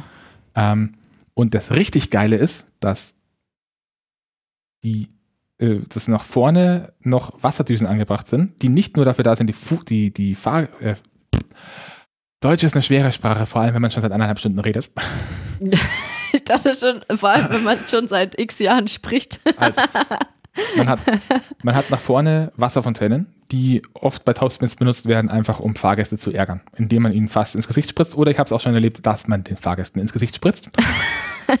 bei diesem Fahrgeschäft sind die Dinger verdammt nochmal nötig. Denn neben den Wasserfontänen gibt es eben diese Statue und die beiden Schalen, auf denen eine kleine Flamme ist. Und da stellt sich raus, diese kleinen Flammen sind ähm, Starterflammen für Flammeneffekte, die getimt sind auf die Fahrt des Fahrgeschäfts. Jedes Mal, wenn sich die Gondel einmal überschlägt, hat man vorne drei große Feuerbälle, die in den Himmel steigen. Und das sieht hammergeil aus. Ich sehe gerade, ja, äh, Topspin kommt auf jeden Fall aus Bremen. Ja, der Topspin ist ein Hus-Fahrgeschäft. Da gibt es auch wunderschöne Geschichten. Ich glaube, das hatte ich, wie wir im Hansapark waren, haben wir uns da kurz drüber unterhalten in der Episode dieses Jahr. Das Hus leider Probleme mit den dass Hus ein paar Probleme hat. damit hatte. Es gab ein, ein Hus-Fahrgeschäft in Fort Fun. Und da war das so, dass äh, ein Teil kaputt war und dann Hus aber gesagt hat, äh, also Hus garantiert Ersatzteile ziemlich lange. Und da war es aber so, dass sie das Ersatzteil nicht mehr liefern konnten. Sie haben dann aber das generöse Angebot gemacht, dass sie das Fahrgeschäft ja einmal komplett refitten und neu zulassen könnten, was ungefähr dem Neupreis entspräche. Und dann gab es da so ähm, diverse hitzige Briefwechsel zwischen Hus und dem Fort Fun angeblich. Ja, ich finde es grundsätzlich interessant, ähm, Fakt am Rande, nämlich, was wir schon, also wo wir uns schon drüber unterhalten hatten, also das Lebensende von Achterbahnen ähm, ist oft, also ich meine, da gibt es ein paar Aspekte, Ups. nämlich, äh, gut, irgendwann mal ist das Ding vielleicht auseinandergefallen und man hat keine Lust, es nochmal zu streichen oder nochmal irgendwelche Teile auszubauen, äh, auszutauschen oder vielleicht tatsächlich größere Teile der Schiene auszutauschen, was auch relativ teuer sein muss. Manchmal braucht man auch einfach einen neuen Zug und das wäre zu teuer. Aber oft hängt es dann halt an so kleineren Sachen, nämlich halt Ersatzteile, die immer teurer werden, je älter das Fahrgeschäft wird. Und irgendwann lohnt es sich einfach nicht mehr, Ersatzteile zu Da holen. reden wir jetzt aber von den großen Bahnen. Also gerade so kleinere Achterbahnen ist es einfach oft so, dass sie nicht mehr zeitgemäß sind, dass sie einfach durch sind. Ja, einfach durch ist halt, man hat keinen Bock, die Schienen zu tauschen. Oder die Schienen und die Züge. Oder Die die ganze Achterbahn. Äh, Ja. Es gibt auch Achterbahnen, in denen werden alle Fundamente beibehalten. Ist es dann eine neue Achterbahn? Was, was, was, was? Wenn du alle Fundamente und einen Teil der Stützen beibehältst, Ja. dann, na gut. Ja, auf jeden Fall ähm, sehr intensive Fahrt. Sie haben vor ein paar Jahren noch ein Programm gefeilt, das ist, ist eine andere Fahrt. Leider ist die offenbar schon wieder ein bisschen out of sync geraten, denn zumindest bei mir war es dieses Jahr bei zwei Fahrten so, dass ich mich an einer Stelle, an der man sich vom Fahrprogramm her definitiv hätte überschlagen sollen, nicht überschlagen hat. War trotzdem ganz interessant, weil die Kräfte ganz anders sind und das dann nochmal so einen intensiven Boost gibt, dass man mit einer Geschwindigkeit, die man nicht haben sollte, plötzlich wieder nach unten zurückschwingt und es einen in den Sitz reindrückt. Ja, sonst noch was dazu? Genau, wir haben es einmal geschafft. Also man darf bei dieser Fahrt natürlich nicht sit- sitzen bleiben. Die Schlange ist aber häufig gegen Nachmittag eher leer. Also je nachdem wann, aber also zumindest wenn man nicht in den Ferien und nicht an einem Wochenende fährt, dann ja. Und wir haben es einmal geschafft, dass wir aus der Fahrt aussteigen, rausgehen, durch die Schlange und bei der nächsten Fahrt wieder im Fahrgeschäft sitzen.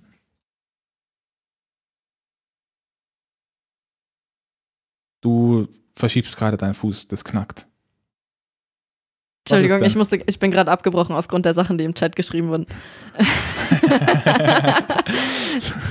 Nein, ich war zu fett und auf einer Seite gesessen. Das ist ein Problem, dann überschlägt man sich nicht. Nee, äh, Also ich habe das auch später ein paar Mal beobachtet. Das Ding hat einfach wirklich diese Genau. Überschläge nicht mehr sauber ausgeführt. im Chat wurde geschrieben, wie jetzt, Olli hat sich nicht überschlagen, in Anspielung darauf, dass ähm, es gibt ja diese, sag mir, wie sie heißen, Gerstlauer Skyflies.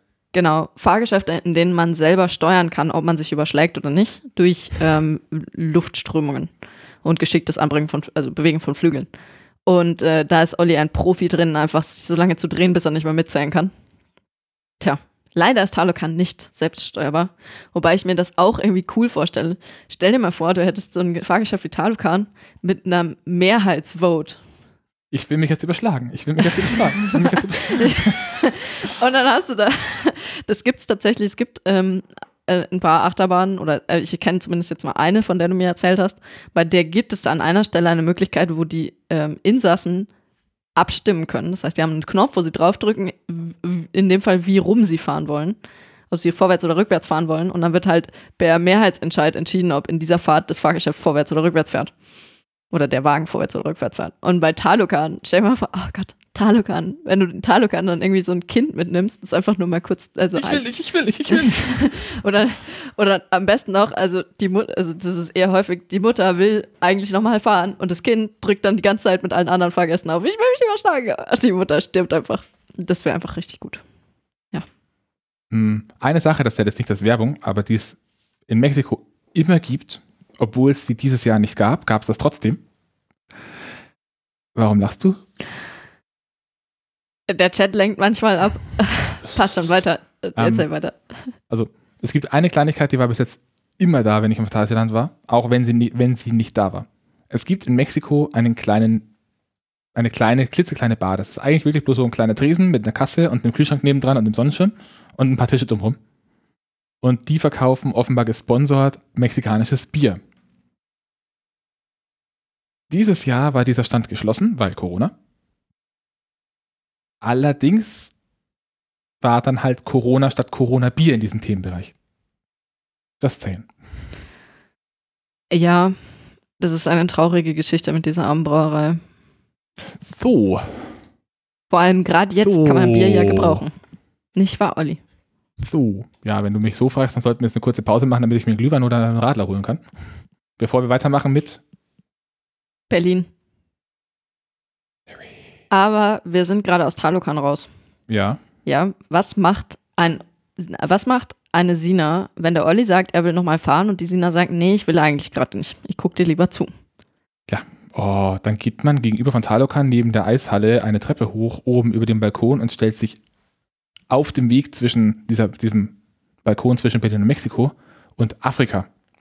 Da kommt man einmal quasi ein Stockwerk höher an Talokan vorbei und kann da auch schön zuschauen. Und ich habe schon sehr viele Fahrten erlebt, wo doppelt so viele Leute oben an dieser Brüstung standen und zugeschaut haben, wie unten im Fahrgeschäft und in der Warteschlange standen. Das ist halt wirklich schön anzuschauen, auch einfach, weil du hast eben diese Show mit dem spritzenden Wasser und dem Feuer.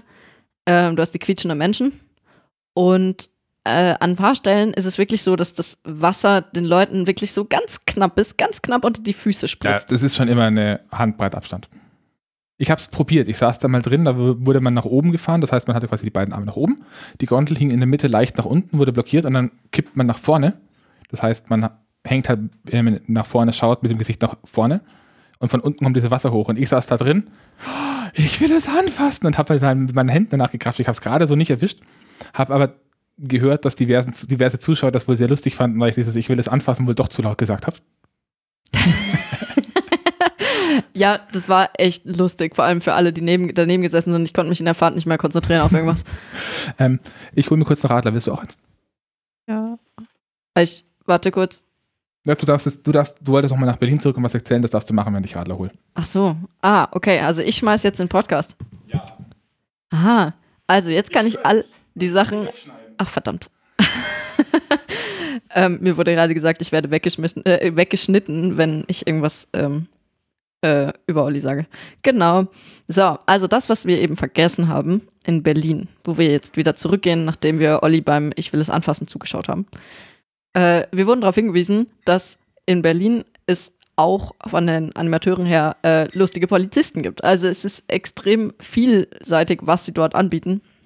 Ähm, und die Polizisten sind äh, zum Beispiel dafür da, Leute anzusprechen und darauf hinzuweisen, was für Vergehen sie gerade betreiben oder ähnliches. Ja. Ja, Olli, habe ich das jetzt richtig verstanden, dass wir jetzt in Berlin stehen und erstmal ein Bier ploppen lassen müssen? Ja. Okay, warte. Mal gucken, ob ich das kann. Hm, Also es ist in dem Fall ein Radler. Symbolgeräusch. Ey, hör mich auf zu, auszulachen. Du schaffst es. Deins hat auch nicht geploppt. Oh, das ist lang, lang Jetzt darf ich dich auslachen. Oder wir stoßen einfach an. Prost allerseits. Prost auch in den Livestream. Genau. Ja, ich glaube, allzu lang werden wir jetzt hier auch nicht mehr durchhalten. Keine Angst. Ähm, wir haben in Berlin uns vom äh, lustigen Polizisten zurechtweisen lassen und alle Drachen in den bisherigen Themenbereichen vergessen außer Berlin. Ja, Darf ich das nachholen? Ja, gern. Ich bin mir nicht sicher, aber ich glaube, Kroka ist mein Lieblingsdrache. Ja. Kroka ist der Drache des afrikanischen Themenbereichs. Und Der schaut aus wie ein grüner Fußball. ja, nee, eine grün-bunte Flauschekugel. Der sieht einfach so mega gut aus. Also er ist wirklich, ähm, äh, wenn man ihn hinzeichnen müsste, dann würde man erstmal einfach eine große Kugel zeichnen und dann ist man eigentlich fertig. Da kommen noch so kleiner runder Kopf und kleine Stummelärmchen und kleine Stummelbeinchen Und ein Schnäuzchen und ein Schnäuzchen. und ein großes, breites Grinsen. Ähm, wir hatten früher eine Mitbewohnerin hier, in- äh, hier in der Wohnung bei unserem ersten Besuch und haben da was mitgebracht. Und zwar haben wir ihr, weil sie auch auf Drachen steht, einen Kroker gekauft. Äh, standen dann bei Colorado Adventure in diesem, im Exit-Shop, kaufen den Kroker und hatten eine Mexikanerin als Verkäuferin da. Die sind da, stand voll putzig, so, so ein kleines Hustelchen, stand da, greift nach einer Tüte und die haben dann Tüten, wo die Drachen drauf sind. Also so grüne Tüten, mit jeweils ein Drachen vorne drauf. Und die stand da und greift nach der ersten Tüte und sieht, dass der falsche Drache drauf ist. Nein.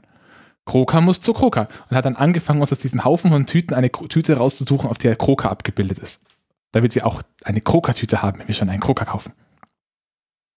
Das nenne ich Service. Ja.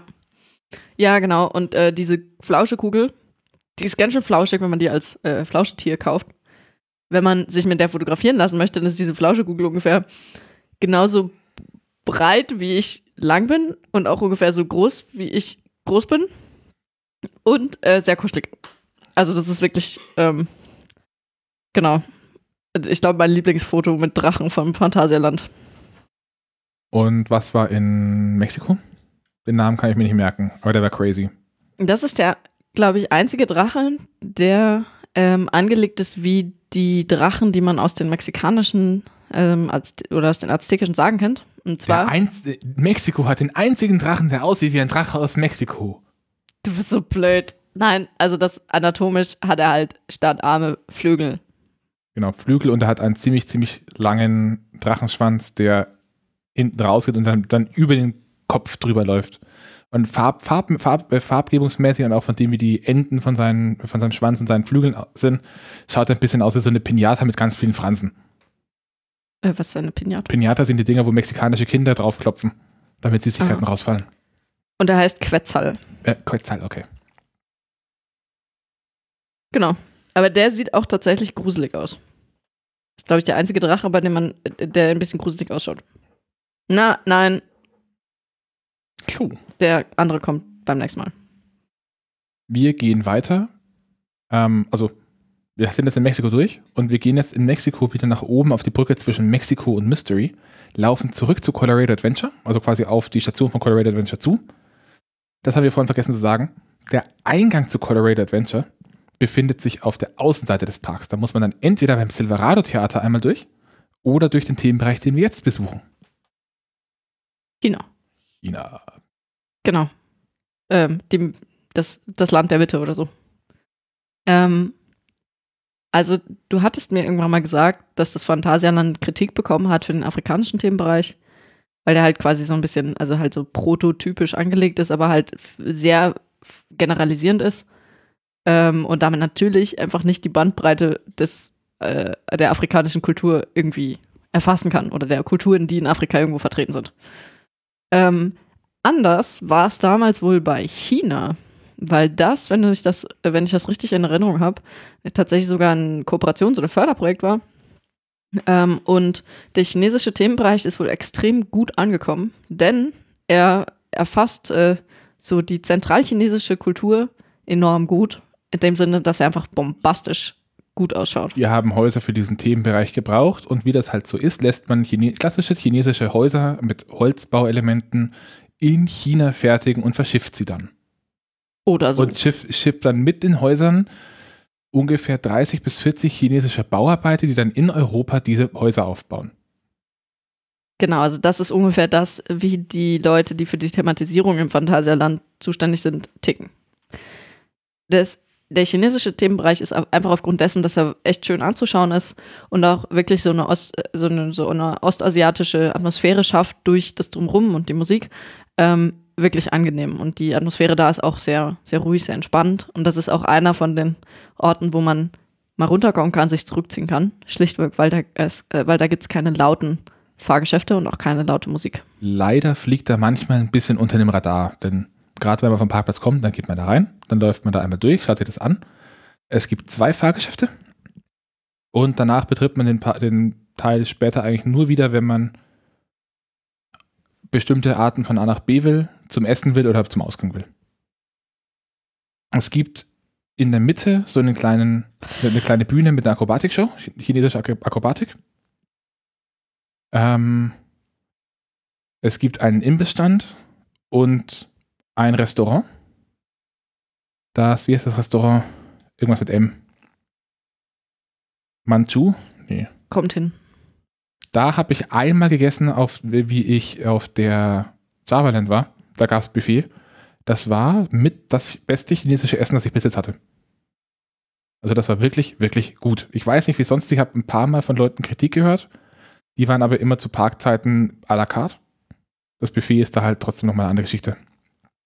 Das war auch ganz witzig. Am einen Tag gab es bei uns Mittagessen im chinesischen Restaurant, gesponsert von Microsofts Cloud, äh, Cloud Computing Sparte. Am nächsten Tag haben wir uns einen Burger in Mexiko geholt, gesponsert von Googles Cloud Computing Sparte. Tja, ich glaube, es war dafür gedacht, dass ihr vergleichen könnt, was Nur besser Amazon hat uns nichts gesponsert. Oh, hm. Tja, wem wird wohl der neue Themenbereich gewidmet? ja, ähm, die Fahrgeschäfte kurz. Wichtig. Das ist jetzt ganz wichtig für ähm, die kulturelle Korrektheit. Er wurde die in Singapur gebaut. Nein, Nein? in Taiwan. Taiwan. Das ähm, andere China. Genau. Also man könnte auch sagen, das andere China, das ist für uns jetzt hier natürlich nicht ganz so verständlich, aber ich glaube, das ist so ein bisschen wie, ähm, vielleicht so ein bisschen wie früher Ost- und Westdeutschland. Ich weiß es aber nicht ganz genau. Ja, so ganz, ganz grob. Bisschen, ein klein wenig anders. Ja, also Taiwan sind jedenfalls noch also die Verfechter es, der alten chinesischen also es, Kultur hier. Es, es, es, gab eine Revolution und die Führungsriege ist auf diese, auf diese Insel geflohen, hat gesagt, wir machen jetzt hier halt unseren Staat weiter, während die Revolutionäre ihren Staat gemacht haben. Nur dass Taiwan international nicht als Staat anerkannt ist. Weil China das irgendwie uncool findet, wenn jemand nicht ähm, wenn chinesische jemand sagt, Insel wir, als Wenn nicht jemand sagt, China wir, sind, wir, sind eigentlich, wir sind eigentlich das richtige China, nicht ihr. Ja, also das ist ein bisschen kompliziert. Ja. Deswegen ist es vielleicht wichtig zu erwähnen, dass die ähm, diese ganze äh, Sache mit dem, wo kriegen wir jetzt chinesische Häuser her, wer baut die uns, das ist alles aus Taiwan. Und Taiwan hat auch ähm, einem als äh, erstem europäischen Land oder erste europäische Initiative, ähm, wie hieß es? Äh, eine taiwanesische Kulturmedaille verliehen. verliehen. Genau. Das ja. war genau die Geschichte mit dieser Kooperation. Also, so viel dazu zur politischen gibt zwei Fahrgeschäfte, die auch beide ein bisschen unterm Radar fliegen. Das eine ist eine Schwarzkopfbahn. Ähm, das Phantasialand hatte früher diverse Schwarzkopfattraktionen. Unter anderem die beiden Achterbahnen, die abgebrannt sind, waren von Anton Schwarzkopf. Ähm, es gab eine Monorailbahn von Anton Schwarzkopf. Wir denken an die Simpsons. Monorail, Monorail, Monorail, Monorail. Äh, und eben diese sogenannte Geisterrikscha. Die Geisterrikscha ist ein Endlosfahrsystem, vergleichbar mit ähm, dem Mystic Manor in, in den Disneylands oder der Geister, dem Geisterschloss im Europapark. Also man sitzt quasi in so einer Dreh in einer Muschel auf einem, Endlosphase, auf einem endlosen System, das von unten angetrieben wird und dreht sich, um sich Szenen anzuschauen. Und in diesem Fall sind die Szenen ähm, Animatronic-Darstellungen von klassischen chinesischen Märchen.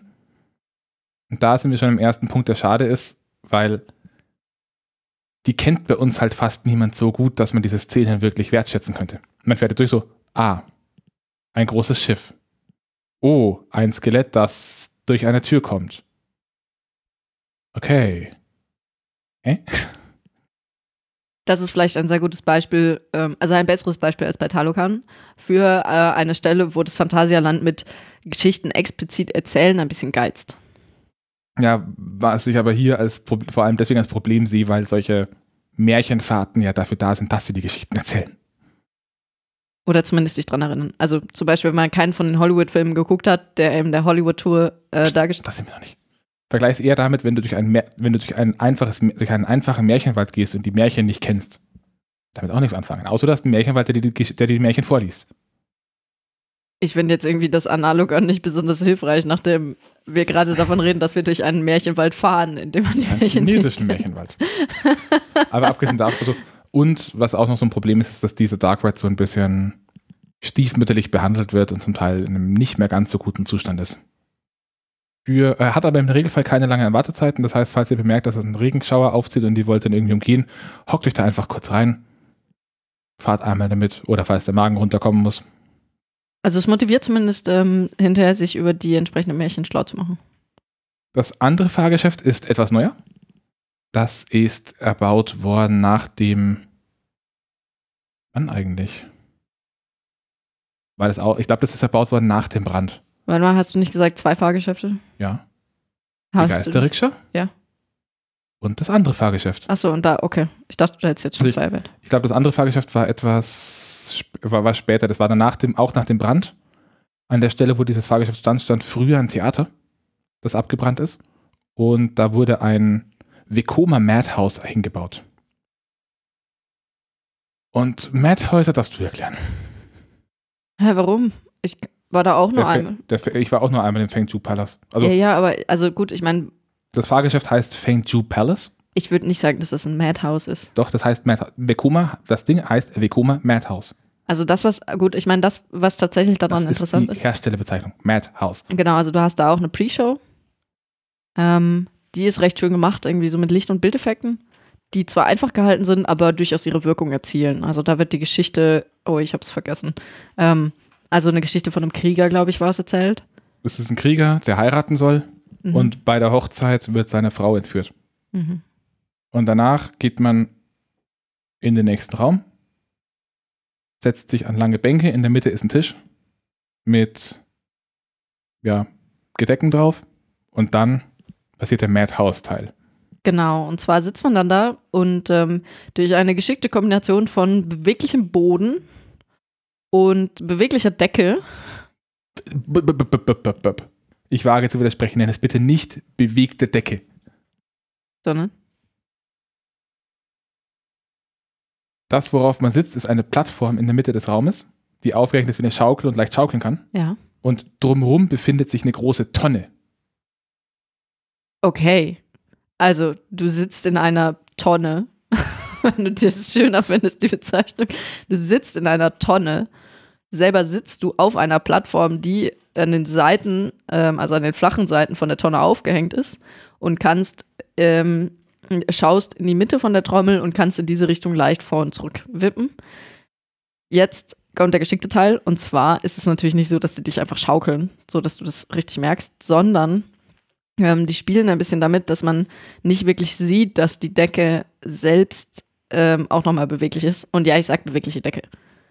Ähm, äh, und das heißt, die bewegen Decke und dein, ähm, de deine Sitzposition so gegeneinander, dass es so wirkt, als wäre es jetzt auf einmal, auf einmal 90 Grad. Ähm, und das macht dich wirklich verrückt. Also das ist echt gut gemacht. Man ist danach äh, tatsächlich ein bisschen unsicher auf den Füßen, In, in, Deutschland, obwohl man sich kaum bewegt. in Deutschland nennt man, äh, nennt man Fahrgeschäfte von diesem Typen traditionell auch Hexenschaukel. Und man hatte wirklich einfach das, durch optische Täuschung das Gefühl, dass man sich jetzt jeden Moment überschlägt, obwohl der Boden an sich sich, glaube ich, nicht mehr als 15 Grad bewegt. Genau, also der bewegt sich wirklich kaum. Ähm, wenn man ganz genau darauf achtet, äh, dann sieht man es an der Seite auch ein bisschen. Aber wenn man sich darauf einlässt, dann holla die bald viel. Genau. Gut, ich meine, wir haben das jetzt tatsächlich nur einmal gemacht. Das könnte vielleicht auch ein bisschen dran liegen, dass äh, die Achterbahnen uns immer ein bisschen abgelenkt haben. Und da kommt China natürlich einfach nicht so gut weg. Denn das war jetzt das zweite von den zwei Fahrgeschäften, die man überhaupt in China finden kann. Ansonsten So. gibt es da noch Essen und was zu gucken.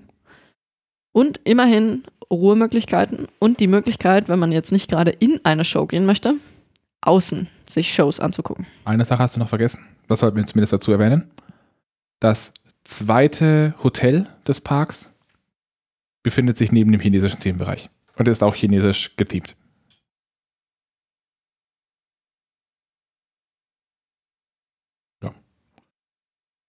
Ich würde vorschlagen, nachdem wir jetzt doch schon zwei Stunden in, in, in, äh, ins Land gegangen sind, dass wir jetzt noch einen Themenbereich machen.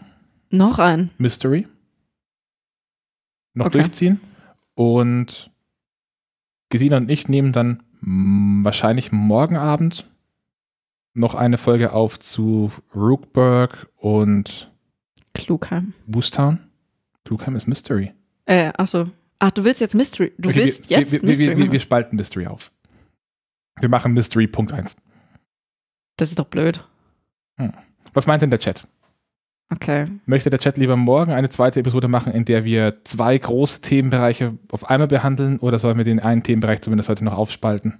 Also gut, ich glaube, Ollis Vorschlag wäre, dass wir quasi ähm, aufteilen in Phantasialand 1.0 und Phantasialand 2.0, wobei 2.0, ähm, das wäre dann die nächste Folge, dürft ihr euch drauf freuen, äh, die neueren Themenbereiche sind. Das heißt auch die beiden aktuellen Zugpferde des Phantasialands achterbahnmäßig. Genau. Ja, gut. Meinung im Chat. Also wir, Da wir, wir, wir, können. wir, können gerne noch River Quest und äh, Mystery Castle machen, weil das halt doch noch ältere Attraktionen sind. Und Wooster. Boostern würde ich dann morgen machen. Oder wann, wann auch immer. Das passt nicht so. Doch, Na gut. das ist Fantasy. Und das sind neuere Attraktionen. Woostown ist neu. Boostern ist relativ neu. Okay, dann machen wir weiter mit Woostown. Erhelle mich, wie alt Moment, ist Woostown? hier, hier wird gerade getipselt. Das kann ich jetzt zur Not immer noch später rausschneiden. Es Ja. wird nicht geschnitten, war deine Ansage. Außer Doch. ich sage irgendwas. Bisschen geschnitten wird schon. Ich google mal ganz kurz, wann die Vingers gebaut worden sind. Die Vingers waren 2002.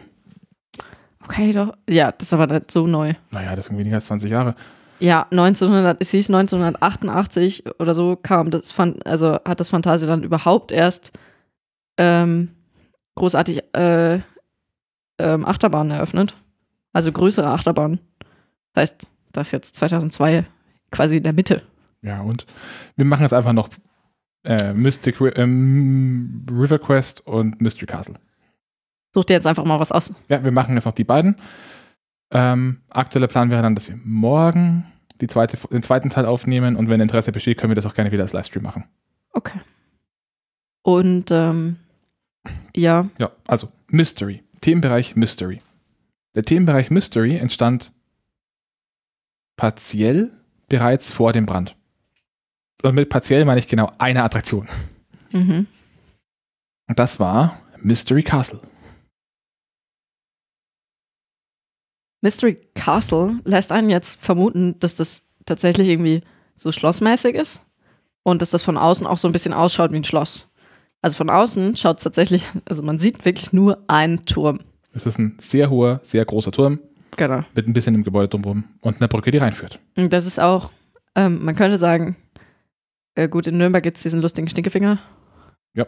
Ähm, ähnlich wie der Stinkefinger in Nürnberg äh, ist, ist der ähm, ist Mystery Castle wirklich von weit hin sichtbar und quasi ein Erkennungszeichen vom Phantasialand. Wenn ihr mal an Parks vorbeifahrt und da ist dann so ein fetter, riesiger Turm irgendwo, also der wirklich auch ein bisschen höher als, äh, also ho wirklich hoch ist, nicht nur fett, dann seid ihr wahrscheinlich im Phantasialand oder im Hansapark. Und Mystery Castle ist meines Erachtens, also nach dem, was ich mich erinnern kann, auch das, das erste Fahrgeschäft, das wirklich eine vollständige Hintergrundstory bekommen hat.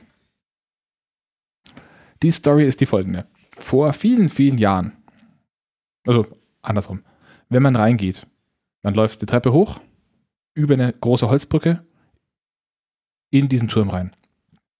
Also der Turm ist in der Mitte der große Turm und drumherum befindet sich nochmal ein größeres Gebäude, das aber überall nie mehr als vielleicht fünf Meter von diesem Turm absteht. Und man geht rein, läuft auf eine Wand zu und dann geht man gegen den Uhrzeigersinn eine Dreiviertelumdrehung rum. Wenn man es geschafft hat, überhaupt da reinzugehen und zu Tode erschreckt zu werden. Von einer der Animen. Hey! Das hättest du fast vergessen, gibst du. Nein! Okay, erzähl. Wenn man reingeht, stehen an der hinteren Wand zwei alte Rüstungen, die plötzlich anfangen, einen voll zu quasseln. Und die sind sogar noch ziemlich witzig. Ich finde die nicht gruselig. Die fangen an, zu, irgendwas zu quasseln, von wegen, ja, der Herr ist hinten, einfach durchgehen, aber lassen Sie sich zwischendurch von seinen Vorfahren nicht, nicht zu sehr stören, die sind nicht gefährlich. Ja, der Moment, in dem man erschreckt, ist auch nicht, während sie quasseln, sondern wenn sie loslegen zu quasseln. Genau, wenn man kommt da hin, die stehen einfach da und plötzlich macht es einfach nebenan so, hey! ich glaube, da kommt dann noch das Klappern vom Scharnier dazu. Also es ist schon echt man, gut gemacht. Man läuft dann noch rum, da geht es dann noch so durch Arbeitszimmer und die Bibliothek. Äh, das sind noch die helleren beiden Räume. Dann geht es in so eine kleine Kapelle, wo auch ein Sarg steht. In der Mitte drin. Und da merkt man schon, es wird ein bisschen gruselig. Wenn man zu einem guten Zeitpunkt hingeht, dann wird es sehr gruselig, denn was das, was der Holiday Park heutzutage bereits tut mit Skyscream, hat das Phantasialand damals schon gemacht. Die haben Erschrecker für die Queue. Da kommt man dann in diesen einen Raum rein, da steht dann oben auf, einer, auf einem kleinen Plateau so ein Stuhl und da sitzt dann eine Dame, die ihren Kopf in der Hand hält. Und die irgendwann einfach aufsteht und auf einen zugeht, wenn sie es gerade für lustig hält. Oder man hat dann Erschrecker, die auch keinen Kopf haben, die irgendwo hinter einer Ecke auf einen warten und äh, einen schaumäßig den Kopf abschlagen, weil man nicht damit rechnet. Und die haben da ihren Spaß. Die haben da massiv ihren Spaß. Also die sind nicht immer da. Ähm, nicht, dass ihr jetzt irgendwie äh, zu hohe Erwartungen habt. Die sind halt manchmal da. Aber wenn sie da sind, machen sie einen guten Job. Und das ist halt wirklich was anderes als Animatronics. Ja. Das durch diesen Warteschlangenbereich gehen wird auch durch Orgelmusik begleitet. Sehr stark. Und je weiter man sich dann dieser Gruft oder auch nach der Gruft dann weitergeht, ähm, dann kommen immer mehr elektronisch klingende Geräusche dazu. Und damit meine ich jetzt nicht äh, Hausmusik, sondern wirklich so dieses klassische Funkenbögen, die schlagen. Ähm, mechanisches Blubbern von Blasen, die in irgendwelchen Glasrohren aufsteigen. Und also es klingt nach Hochstromlabor. Genau, es klingt nach einem ziemlich, ziemlich verrückten Labor. Dann geht man eine Treppe runter in einem Raum, in dem bereits alles voll mit irgendwelchen Leitungen und blubbernden Glaskolben ist. Irgendwo im Eck sitzen ein paar Fledermäuse. Und dann kommt man zu einem Punkt, äh, wo der Park so ein bisschen offenbar darauf geachtet hat, dass er finanziell sich nicht ganz so übernimmt, in Anführungszeichen. Da steht dann einfach in der Mitte ein Schild mit dem Pfeil und der Pfeil zeigt nach links oder nach rechts. Man möchte hoffen, dass er nach links zeigt. Das heißt kurze Warteschlange. Hm, die sind beide Nein. gleich lang. Was? Sonne? Also die, die Schlangen sind beide gleich lang. Ja. Der Unterschied ist, wenn man rechts rumgeht, steht man in einem normalen Raum mit ein paar Lagern, äh, ein paar Regalen. Das ist dann quasi schon die Pre-Show. Und die Pre-Show wird einem aber nur durch eine Stimme erzählt. Wenn man nach links geht, dann steht man in einem Raum, in dem an der Decke ziemlich, ziemlich dicke Kabel verlaufen. Und an der Außenwand des Schlosses befindet sich ein Glaskasten mit einem alten, auf Einstein basierenden Typen drin. Das ist ein Animatronics, der einem dann die Geschichte erzählt. Und zwar nicht nur als Geschichte, die erzählt wird, sondern wirklich als ein, er redet mit dir. Und der erzählt einem dann, dass vor vielen Generationen ein Vorfahre ähm, dafür, dass er ewig leben kann, einen Deal mit dem, Bö mit dem, dem bösen TM eingegangen ist. Ähm, und dieses Böse dafür ab da die Seelen sämtlicher Nachfahren bekommt, wenn sie irgendwie 35 werden oder so. Nun sieht dieser Mann schon ein bisschen älter aus als 35, was daran liegt, dass er voll klug war, denn die Ahnen, die alle auch dahin gerafft werden und seitdem durch das Schloss spuken, das sind die Geister, die einem vorher begegnen, haben mit ihm zusammen einen Mechanismus entwickelt, mit dem er immer neue Freiwillige, die kommen, zum Bösen nach oben in den Turm schießen kann, wo sich das Böse von deren Mut ernährt. Und dadurch schafft er es, das Böse in Schach zu halten, sodass es nicht nach ihm trachtet. Ich weiß nicht, ob ich, ein, ob ich ein längeres Leben haben will, wenn ich mein komplettes Leben in so einem komischen Glaskasten verbringe und in einem Gemäuer verbringe, in dem meine Ahnen rumhausen und mir beim Tüfteln helfen. Vielleicht hat der Typ auch einfach nur eine sehr, sehr seltsame Form von Paranoia, man weiß es nicht. Ja, das kann man alles automatisieren. Jedenfalls gehen dann irgendwann, oder am besten, wenn man in dem Raum ist, wenn innen drin die Fahrt gerade losgeht, dann irgendwann macht einfach so ein oben beginnen die Leitungen zu leuchten, ähm, rot zu leuchten mit offensichtlich Energiepulsen, die von diesem Kasten weg auf eine Tür auf der Innenseite des Turms führen. Dann hört man durch die Tür, durch die Tür einfach nur ein und Schreie. Und das war's. Mehr passiert da nicht. Irgendwann geht die Tür auf einem treten junge Mitarbeiter des Parks entgegen in Chemiemäntel gekleidet und zählen ab. Der Raum ist innen drin rechteckig, also nicht quadratisch, sondern eher rechteckig. Und An den langen Wänden befinden sich je Seite zwei, an den kurzen eine Bank mit, ich glaube, zwölf Plätzen. Das Ganze im Turm, nach oben, wenn man schaut, ist es einfach nur dunkel. Man lässt sich nieder, stellt sein Gepäck in die Mitte ab, möglichst weit weg von diesen Dingen, da wird auch darauf geachtet. Bügel runter. Dann gehen überall Warnlichter an. Das Personal verzieht sich in einen kleinen Verhau in der Mitte des Fahrgeschäfts und macht Türen zu. Man beachtet, dieser Turm ist tatsächlich von der Innengrundfläche so groß, dass in der Mitte ein Gebäude steht. Ja, Gebäude, das Ja, ist es ist schon von, es ist so, schon, so ein Hüttelchen. genau, und dass in der Mitte eine Hütte steht, ähm, in der Leute Eine zweistöckige Hütte. Platz haben. Ja gut, dass das Ding hoch ist, haben wir schon gesagt. Man fährt ein bisschen nach oben. Die Hütte wird kleiner, kleiner. Nee, nee, man fährt ein bisschen nach oben. Und dann macht es hinter einem in ganz laut Und alle sterben. und alle schreien. Ich dachte jetzt eher an die Hörer. Und jetzt kommen wir zu dem Punkt, was das Ding eigentlich ist.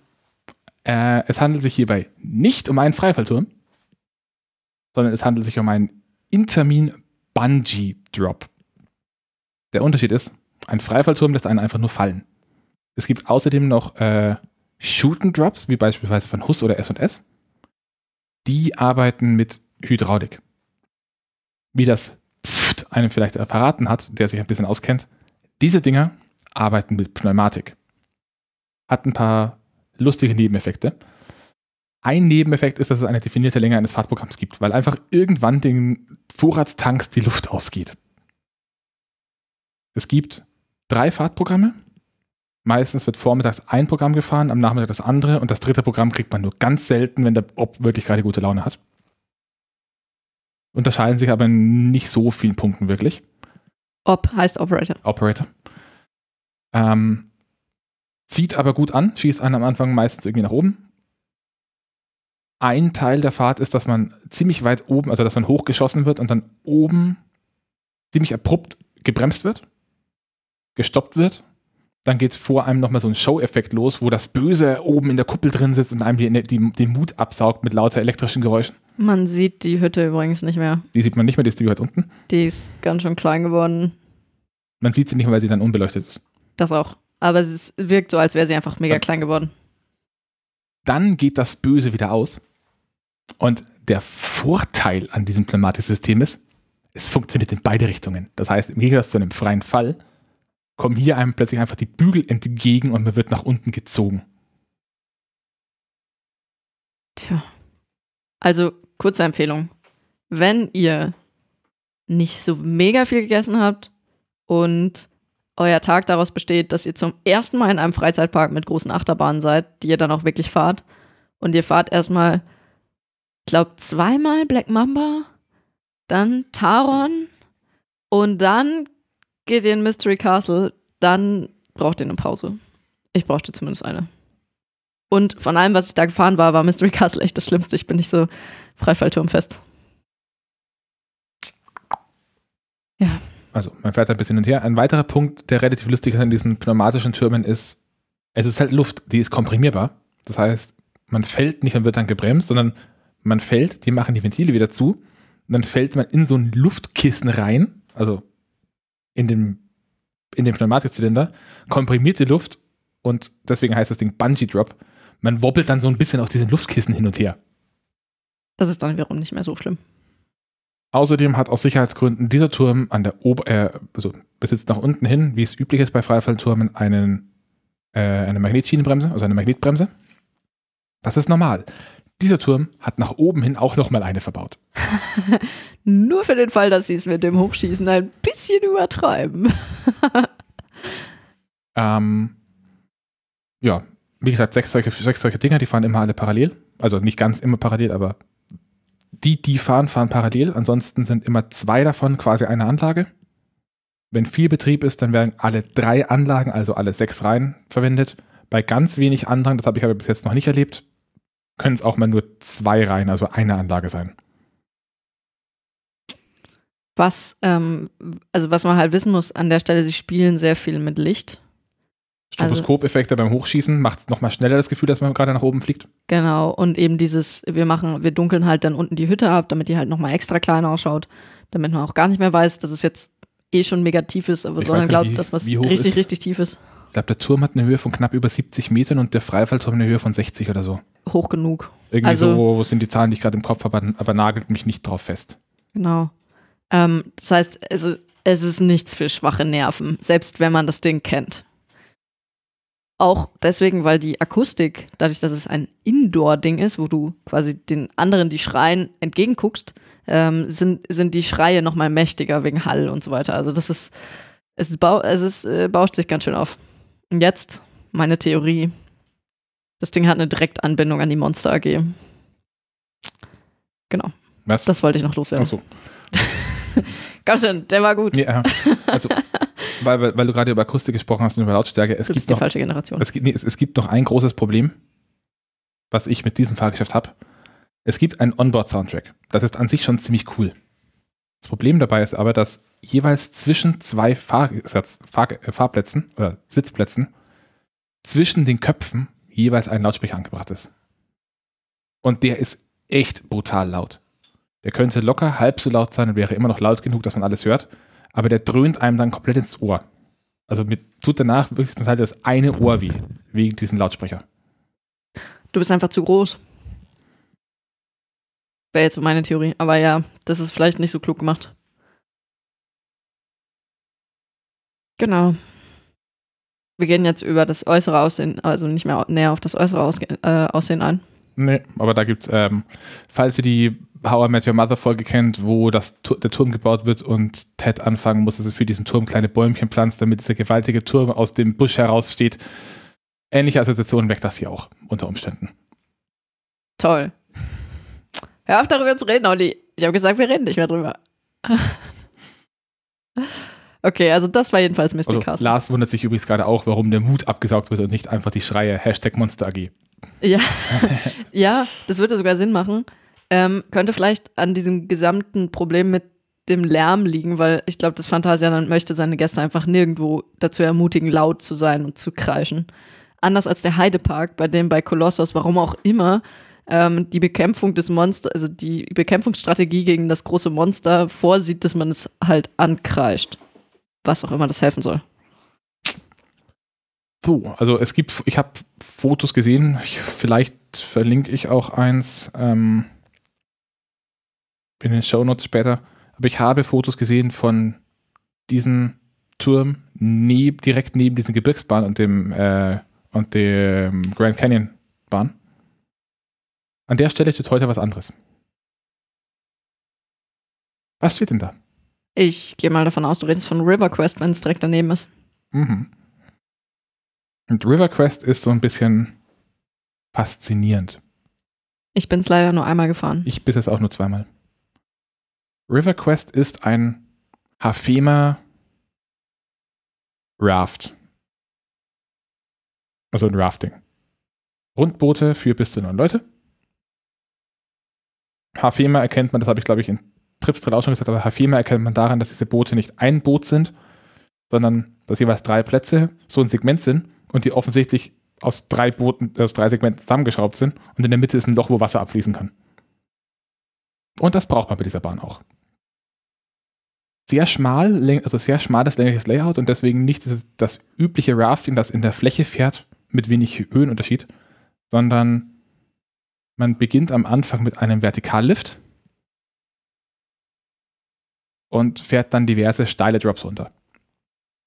Meiner Erfahrung nach gibt es bei dieser Bahn genau drei Zustände, die, in der man diese Bahn verlässt. A. Nur so ein bisschen nass. Das betrifft im Normalfall bei einem vollbesetzten Boot höchstens zwei Personen. B. Schon sehr gut nass. Das betrifft die meisten. Und in jedem Boot gibt es ein bis zwei Leute, die treffen dann Nummer drei. Da hättest du aber auch gleich in den See springen können, nass. Das ist meistens Ollis nass. Außer dieses Jahr. Da war ich der Trockene. Abgesehen davon, ähm, es kommt jetzt bei dem Ding nichts Überraschendes, also alles kündigt sich an, aber diese Abfahrten sind schon echt intensiv, sehr nass und unglaublich steil für ein Rafting. Was es tatsächlich cool macht. Ja. Also ich meine, ich bin das gefahren und dann lange Zeit kein Rafting mehr, aber es ist schon, es ist was anderes als die Raftings, die ich sonst so kenne, weil da hast du ja kaum Höhe. Ja, Es, es ist, glaube ich, auch mehr oder weniger international einzigartig. Ja. Also da ver verweise ich auch wieder auf den amerikanischen YouTuber von vorhin. Der hat damals über dieses Raft gesagt, er ist es nicht gefahren, weil er sich gedacht hat, auf der Grundfläche kann es nichts Scheißes sein. Dann sind die ganzen anderen Leute runter und haben ihm erzählt, dass das Ding Vertikallift hat und dass das Ding keinen normalen Lift hat. Und wie geil es war, und er hat sich einfach grün und blau geärgert, dass er nicht mitgefahren ist. ja, das Ding ist äh, tatsächlich, ähm, es ist wirklich eine Fahrt wert. Problem ist halt nur, äh, jetzt wie alle Raftings, es hat nicht so die monstermäßige Kapazität.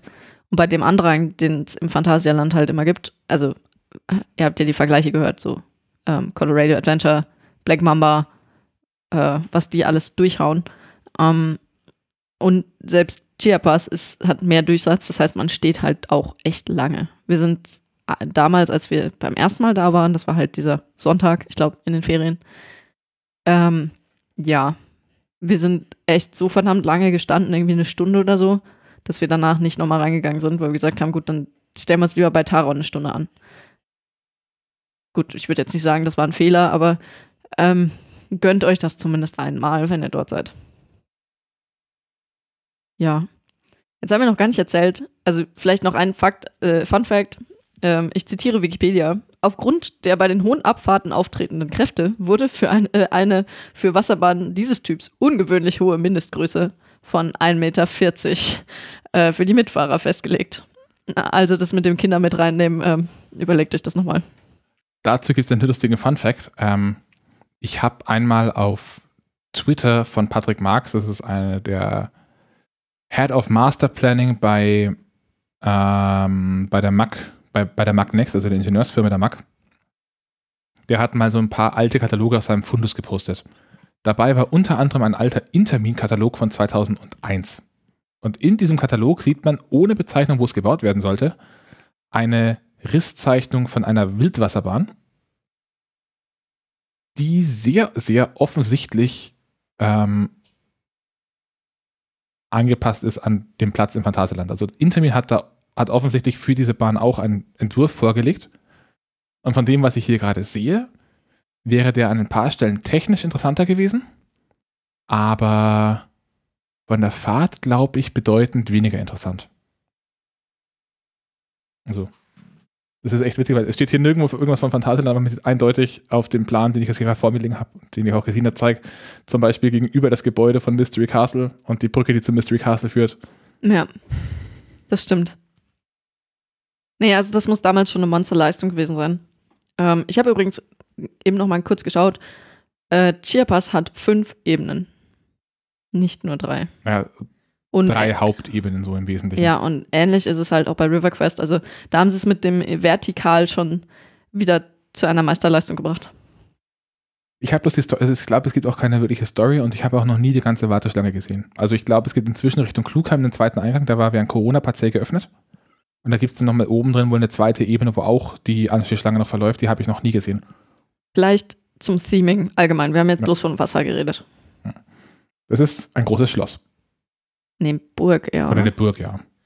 Aber halt nicht einfach nur eine Burg. Also gut, wir haben jetzt genug vom Phantasialand erzählt, dass ihr euch vorstellen könnt, das ist wirklich, sieht wirklich aus wie eine Burg.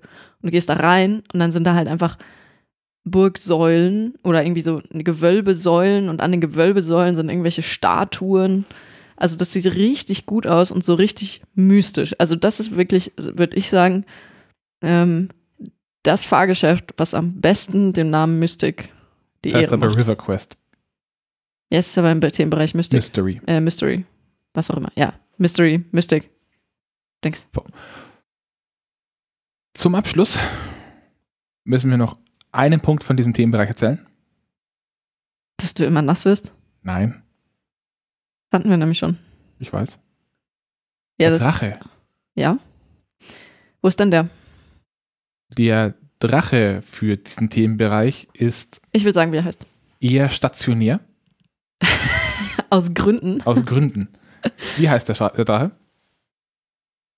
Er heißt Schneck. Genau, er heißt Schneck.